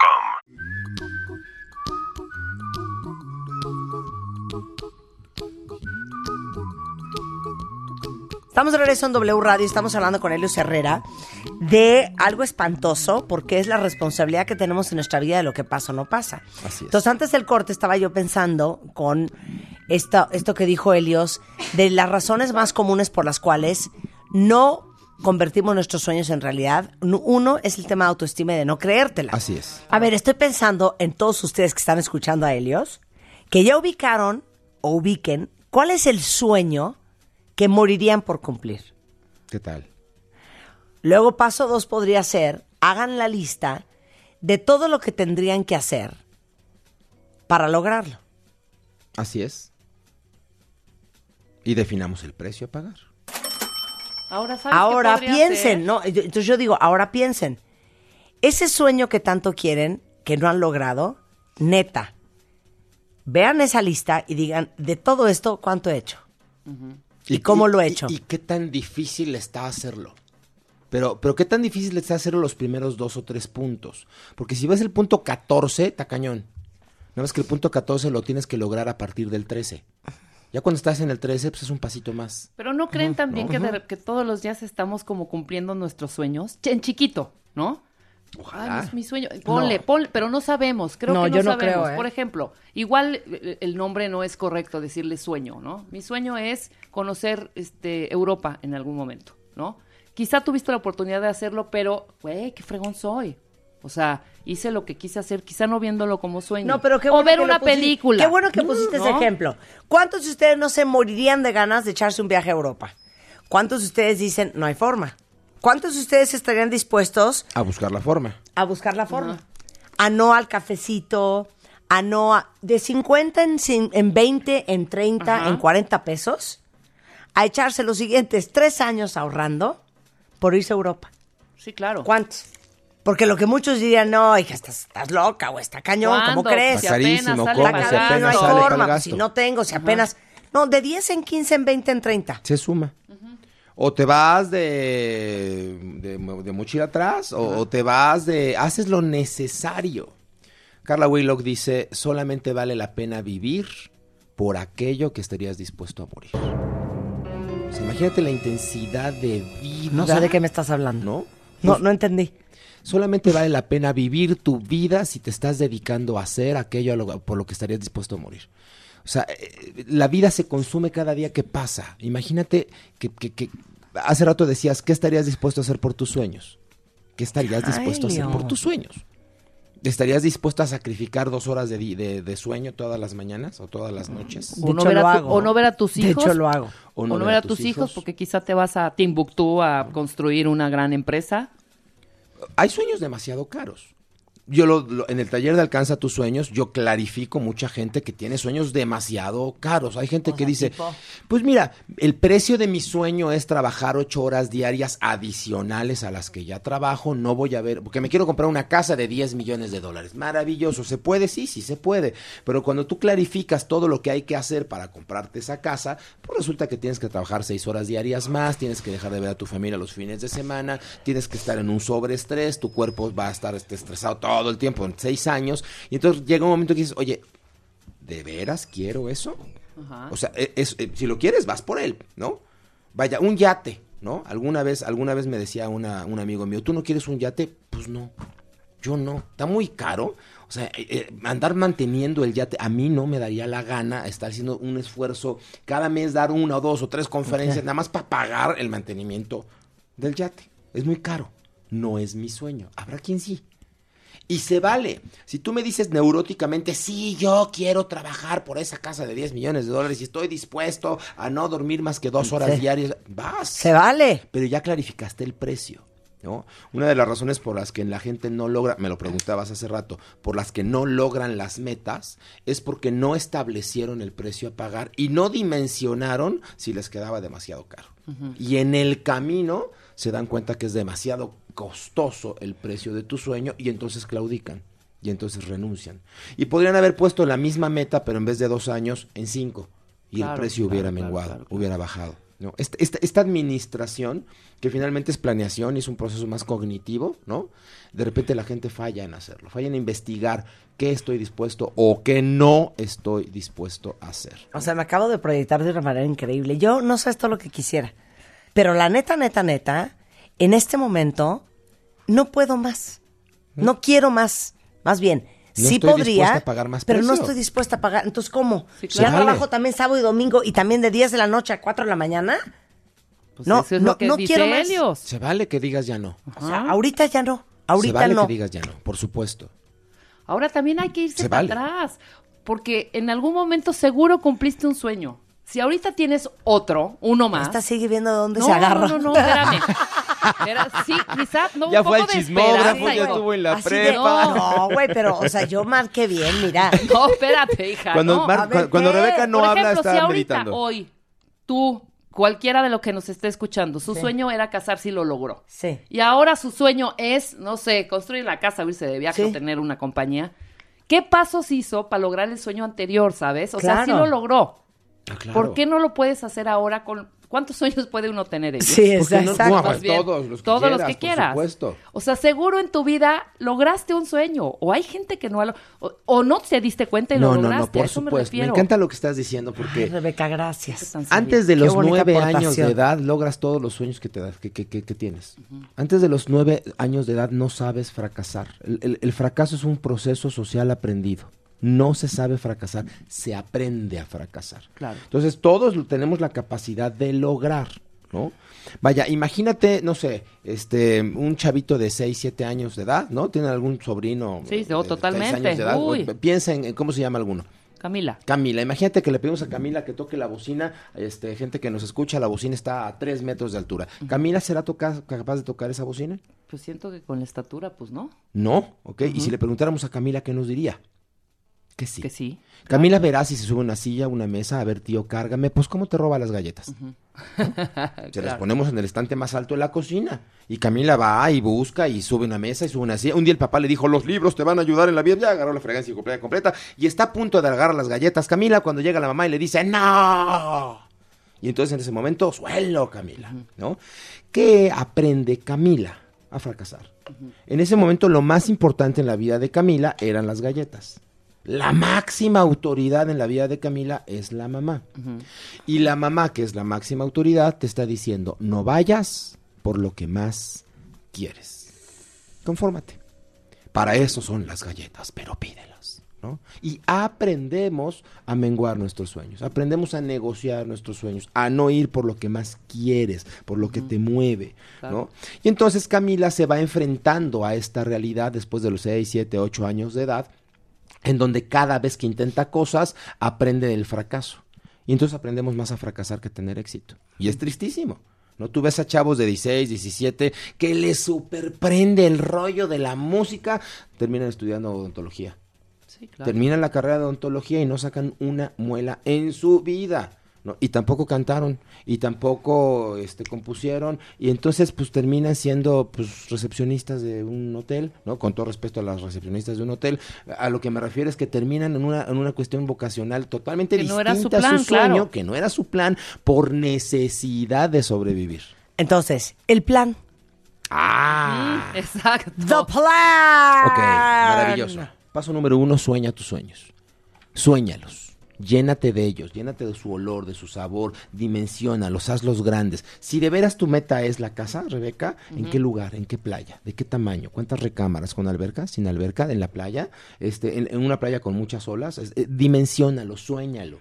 En toda esta parte sí comulgo perfectamente con la metodología del secreto y del decreto y del sueñógrafo, porque le da a tu mente la imagen de lo que quieres. ¿no? Sí. Número dos, entendamos que los sueños son ilogrables. Lo que se puede lograr son las metas. Un sueño vive en la fantasía. Entonces tienes que jalar el sueño, la fantasía, jalarla al terreno de las metas y clarificar qué quiero, cómo lo quiero, para cuándo lo quiero, ¿no? Y entonces poner inclusive por escrito, mi meta para el día perengano de tal, de dentro de cinco años, es, estoy estrenando la casa sutana de tal, ¿no? Quiero una casa con tantas recámaras, clarificarlo. Nuestra mente, imagínense, es como mi bella genio, ¿se acuerdan de mi bella genio? Sí, claro. ¿No? O de hechizada, ¿no? Lo que le pidas a tu mente, tu mente te lo va a dar. Pero ojo, ¿eh? Ten cuidado con lo que le pides a tu mente, Sí. porque corres el riesgo de recibirlo, ¿no? O sea, es, es acuérdense del, del, del- del chiste aquel del, del, del negro que va caminando en el desierto y tiene mucha sed y se aparece la lámpara maravillosa y entonces el genio le dice, tienes tres deseos, ¿no? Y el negro dice, tres deseos, no, pues mira, como soy negro quiero ser blanco. ¿No? Como estoy en el desierto y hace muchos años que no bebo agua, tengo mucha sed, quiero mucha agua, ¿no? Y como soy muy libidinoso, quiero ver muchos traseros el resto de mi vida. Y el genio dice concedido y lo convierte en excusado, ¿no? es blanco, mucha agua y va a haber muchos traseros. ¿no? Hay que aprender a pedirle a nuestra mente la metodología correcta. Ahora, ya que soñaste, ya que pusiste por escrito y ya que hiciste entonces la clarificación de tu sueño, paso número tres o el que siga, investiga qué es lo que tengo que hacer para lograr lo que quiero lograr y aprende a hacerlo. ¿Puedo hacer un corchete? Por favor. Yo les he dicho que muchas veces cuando los veo a ustedes cuentavientes por la vida, en la calle, cuando se acercan a mí, hay una palabra que siempre me dicen muchos. Marta, cambiaste mi vida. Y no es que yo les haya cambiado la vida. Estaba escuchando Telios y sabes qué me quedé pensando que tú y de alguna manera todos y cada uno de los especialistas que pasan por este programa, el mensaje y la razón por la cual yo creo que me dicen, Marta, me cambiaste la vida es que en este programa les hemos enseñado y hablamos mucho, odio esta frase, de que sí se puede. De los cómo sís. De Sí, nada más claro. como sí, exacto, de los cómo sí. Porque no es un sí se puede en el yupi yupi. sí, claro. ¿no? De ay, agárrense de las manos, sí se puede. Sí, yupi. claro, no, no. Es un cómo Es, sí es- de es- es cómo se hace. A, B, C, D. Nada más, ¿no? Si tú haces A y luego B y luego C y luego eh, avanzas, logras, caminas, ¿no? Entonces, la persistencia tampoco es necedad. La persistencia es lo intento de una forma, aprendo por qué sí o por qué no y luego lo intento de otra forma. Porque si sigues intentando lo mismo de la misma manera que te genera el resultado negativo, lo más que vas a hacer es acumular fracasos. Claro. ¿no? Hay que persistir con inteligencia. Ya lo intenté de esta forma, no jaló. Inténtalo de esta otra, no jaló. Inténtalo hasta que aprendes el cómo sí de lo que quieres lograr. Y tal vez el último punto, una vez que tú ya tienes clarificado esto, es alinea tu meta, alinea tu sueño a un motivo, ¿no? Y esta es la parte que a mí me gusta, con la que me gusta cerrar mis talleres cuando lo hacemos en grupos abiertos, inclusive con empresas, ¿no? ¿Qué te mueve a ese sueño? La mayoría de los sueños tienen atrás un motivo, que es la gasolina, que es el combustible. A ver, Rebeca, esa casa en la playa, ¿con cuántas recámaras? No sé, dos, ponle. Dos, o sea que solita no quieres estar. No. Mínimo, mínimo, mínimo vas a invitar gente a dormir de cuando Seguro. en cuando, ¿no? Sí. Entonces, tu motivo a lo mejor es invitar a tus amigos de cuando en cuando a, a- a- a compartir la playa. Con alberca chiquita, mediana o grande.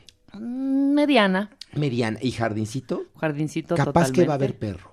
Sí, puede ser, claro. Capaz que van a jugar ahí los sobrinos. ¿Asador o sin asador? Con asador, ¿cómo ¿Para no? que tú te haces la carne asada para ti solita? No, para Aunque hacer, eres alguna- un- para, un- para un- hacer una parrillada. también. Exactamente. Y la parrillada es para la gente que amas. Claro. Y esos son tus motivos. Luego entonces tú no estás logrando tus sueños nada más por un obsesivo eh, eh, impulso neurótico de poder o de grandeza porque quieres tener una super casa. La verdad es que quieres la super casa para compartirla con la gente que amas. Claro. ¿Cuáles son tus motivos para actuar? Porque al final del día, cuando, cuando te cansas en el camino, son tus motivos los que te dan la carga energética necesaria para salir adelante. ¿no? Son tus motivos los que hacen la diferencia. Llega un momento, ¿no? Me regreso un poco al ejemplo de Marta. Llega un momento en que seguramente estás tan cansada que ya no quieres hacer más cosas. Sin embargo, te metes en el berenjenal de la revista. Pues a lo mejor porque has entendido después de tantos años que tienes que aportar a todas esas mujeres que de veras te, te- te visualizan y creen en ti y que de veras les premasticas un montón de información y que llega la revistita y de veras les haces la diferencia en la vida, pues a lo mejor no a todas, pero sí a muchas de las que te leen. Y entonces ese compromiso te mueve. Ese compromiso, recuerden que la palabra compromiso es compromesa. ¿No? Ese compromiso de voy a hacer lo que tengo que hacer y lo voy a hacer bien. Con ¿no? promesa, Con claro. promesa, ¿no? Te prometo que. Y entonces yo, yo, yo veo a, a un instructor de gimnasio y su compromiso de entrada es estar congruente consigo mismo, ¿no? Porque está es medio cañón que lo vas ahí todo gordo y todo Sí. este en los tacos y, ¿no? Y, y su promesa es que su conocimiento me va a ayudar en mi cuerpo, ¿no? Cuando tú identificas tus motivos, pueden ser tan básicos y tan elementales como tus necesidades fisiológicas y las de tu familia, ¿eh? Se vale. O sea, Helios, mi, mi motivo principal es que mis hijos puedan comer todos los días muy bien. Ah, perfecto, ¿no? Porque hay gente que está en ese nivel. Perfecto. Cuando estás en ese nivel, satisface esos motivos. Cuando estás ya eh, satisfaciendo, pasarás al siguiente. Y a lo mejor ahora tu motivo es la seguridad y la certeza de esa estabilidad económica, familiar, este, social. Padrísimo. El siguiente motivo a lo mejor es una necesidad social. Por supuesto, estoy este, ahorita refiriéndome a Maslow, ¿no? En su, en su pirámide de necesidades humanas. Y a lo mejor en tus motivos son impactar tu sociedad y tu, entar- tu entorno. Y a lo mejor los siguientes motivos son de autoestima, son de retos, son de, de por qué no, yo lo voy a hacer por mí. Claro. Y al final, los últimos motivos de la vida son los de trascendencia. Son los de preparar el viaje y todo ser humano tiene consigo el ADN de querer trascender, morir y seguir vivo. ¿no? Dejar una obra, dejar un sentido a tu vida. Ay, Dios. Pues es ¡Qué horror! neta, claro que sí. Pero así estamos hechos, Marta. Qué maravilla que tú te puedas ir y dejar obra y dejar, o sea, cuando cuando la gente se te acerca, ¿no? Que coincido, co- oye, que me ayudaste, que cambiaste la vida, que lo que dijiste me sirvió, que miren, el otro día acabo de sacar el, el- el libro más reciente. Cuatro minutos para crecer son capítulos que lees en menos de cuatro minutos y te dejan algo. Algo, alguna idea, ¿no? Literalmente vas al baño. Espero Food que for en menos de cuatro Food minutos. for ¿no? thought. Y rapidito, alguna Food idea, for alguna thought. aportación, ¿no? Ok. Me preguntaba alguna persona hasta la semana pasada, ¿cuál es el libro que escribiste que más te gusta y el que menos te gusta? dije, pero mira, el que más me gusta, el de Hacedores de Sueños, por supuesto, fue el primero, es de todo lo que estamos hablando ahorita, ¿no? Y el que no sé si menos me gusta, pero más debilón siento, es este nuevo de cuatro minutos para crecer. Me dice, "Ay, ya lo leí. Y no sabes, justamente el capítulo perengano lo leí en el momento clave, me cambió la vida. Me cambió la perspectiva antes de entrar a una reunión, a una sesión importante, donde yo iba a tener un duelo muy importante, porque se estaba divorciando y estaba haciendo un tema muy fuerte en su vida. Y ella llegó, iba, iba con la espada desenvainada, con ganas de pelea, ¿no? Claro. leyó un artículo, un, un capítulo de cuatro minutos para crecer y dice, no tienes idea, me hiciste pensar, respiré dos veces, reflexioné y salí divorciada, pero de buenas con mi marido. Ay, con ya. Mira, qué bien. Ya. Bueno, todos los pelitos del cuerpo, y miren que tengo pelitos. ¿no? Se me encrisparon. Yo me estaba refiriendo al libro más débil, al que como que no me encantaba, porque estaba muy bonito, ¿no? Yo soy mucho más, más Ah, práctico, sí, más objetivo, sí, más sí. de hagamos, ¿no? Sí. Y Cuatro minutos para crecer está bonito, está de reflexionar, de pensar, no de actuar. ¿no? Claro. Pues resulta que esa reflexión la llevó a la acción. Qué increíble. Tú no sabes cuándo aportas y tú no sabes cuándo tu obra, de una o de otra forma, ya no es tuya. Yo te voy a decir una cosa. Eh, Helios ya, ahora sí que yo ya me lo agarré porque me fascina cómo escribes. Gracias. Y cuando leo tus textos para la revista MOA, de veras, a todos les pongo un pero. A los tuyos no, no tengo nada que corregir. Y escribiste algo el, el- el mes eh, antepasado que era los vampiros de energía. Me enamoré de un dementor. Y entonces escribiste algo que dije, wow, dije, a- a- por ejemplo, a la familia hay que tenerla suficientemente cerca como para estar Alcanzar conectados, ¿no? Pero suficientemente lejos como para no tener que compartir lo que no quieres. Y dije, qué lucidez, porque yo creo que ese es tu gran fuerte. Tienes una lucidez y una precisión para ponerle, ahora sí que los puntos sobre las IES, impresionante. Entonces, hay que comprar ese libro. Cuatro Claro. minutos Cuatro para crecer. minutos para ya está a la venta en todo el país. Ya está en todas las librerías. Ya, pues corran por 10 con ellos, queridos. ¿Cuál es la editorial? zorra, ah, Selector. Selector. Helios Herrera para presidente Chihuahua. si no lo han visto en Mejor conferencia, no. lo tienen que ver. De todos modos, Helios trabaja mucho con compañías. Si quieren contactarlo, Claro. lo encuentran en hhconsultores.com. Correcto, en Helios-Herrera y en Facebook Helios Herrera Consultores. Y saben que estamos empezando Aunque tengas a- una empresa de 10, Se- ay, ay, para eso voy, es una buena noticia. Me estoy comprometiendo a hacer eh, los martes de gente productiva, el primer martes de cada mes. Estoy por cerrar el contrato con el teatro, todavía no les puedo Sí. decir en qué fecha, pero sí me estoy comprometiendo a hacer el primer martes de cada mes conferencia abierta, justamente para que si tienes 8, 10, Claro. 15 personas, puedas ir con tu equipo de trabajo. Entonces, Está increíble. En cuanto firme el contrato con el teatro, Nos va a ser avisas. en teatros, les aviso para que con mucho Muy gusto. bien. La gente que quiera ir desde ahora, hombre, escríbanme, váyanme diciendo quiénes y vamos haciendo preventa o algo. Y no se pierdan los textos eh, de la revista MOA que ha escrito Les Herrera, desde las 10 cosas que no hacen los- la gente exitosa, hasta los vampiros de Me energía. enamoré del Deventor. Me enamoré El- del Los Deventor. clientes difíciles. Los está clientes buenísimo, difíciles, me que está mucho. buenísimo. Porque además yo soy un cliente, yo soy un dolor de calzones como cliente. Y ahí lo digo, ¿no? hhconsultores.com y Elos con bajo Herrera. Gracias, Elios. Un privilegio, siempre. gracias. Bueno, con esto nos vamos cuentavientes, pero estamos de regreso el lunes en punto de las 10 de la mañana. Hay mucho más que aprender, escuchar el resto de la tarde en W Radio. No se vayan y mientras tanto, que tengan un extraordinario fin de semana.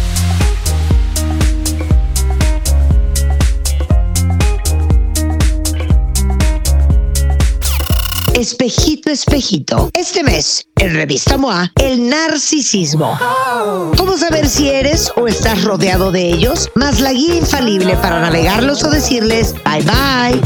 Además, si te cuesta en el alma pedir perdón, te decimos por qué te conviene hacerlo, pero ya. Y tenemos a tu mejor aliado para cambiar tu mente, el efecto placebo. MOA Noviembre, más de 100 páginas para celebrarnos a nosotros mismos y nuestras 80 ediciones. Una de Marta de Baile.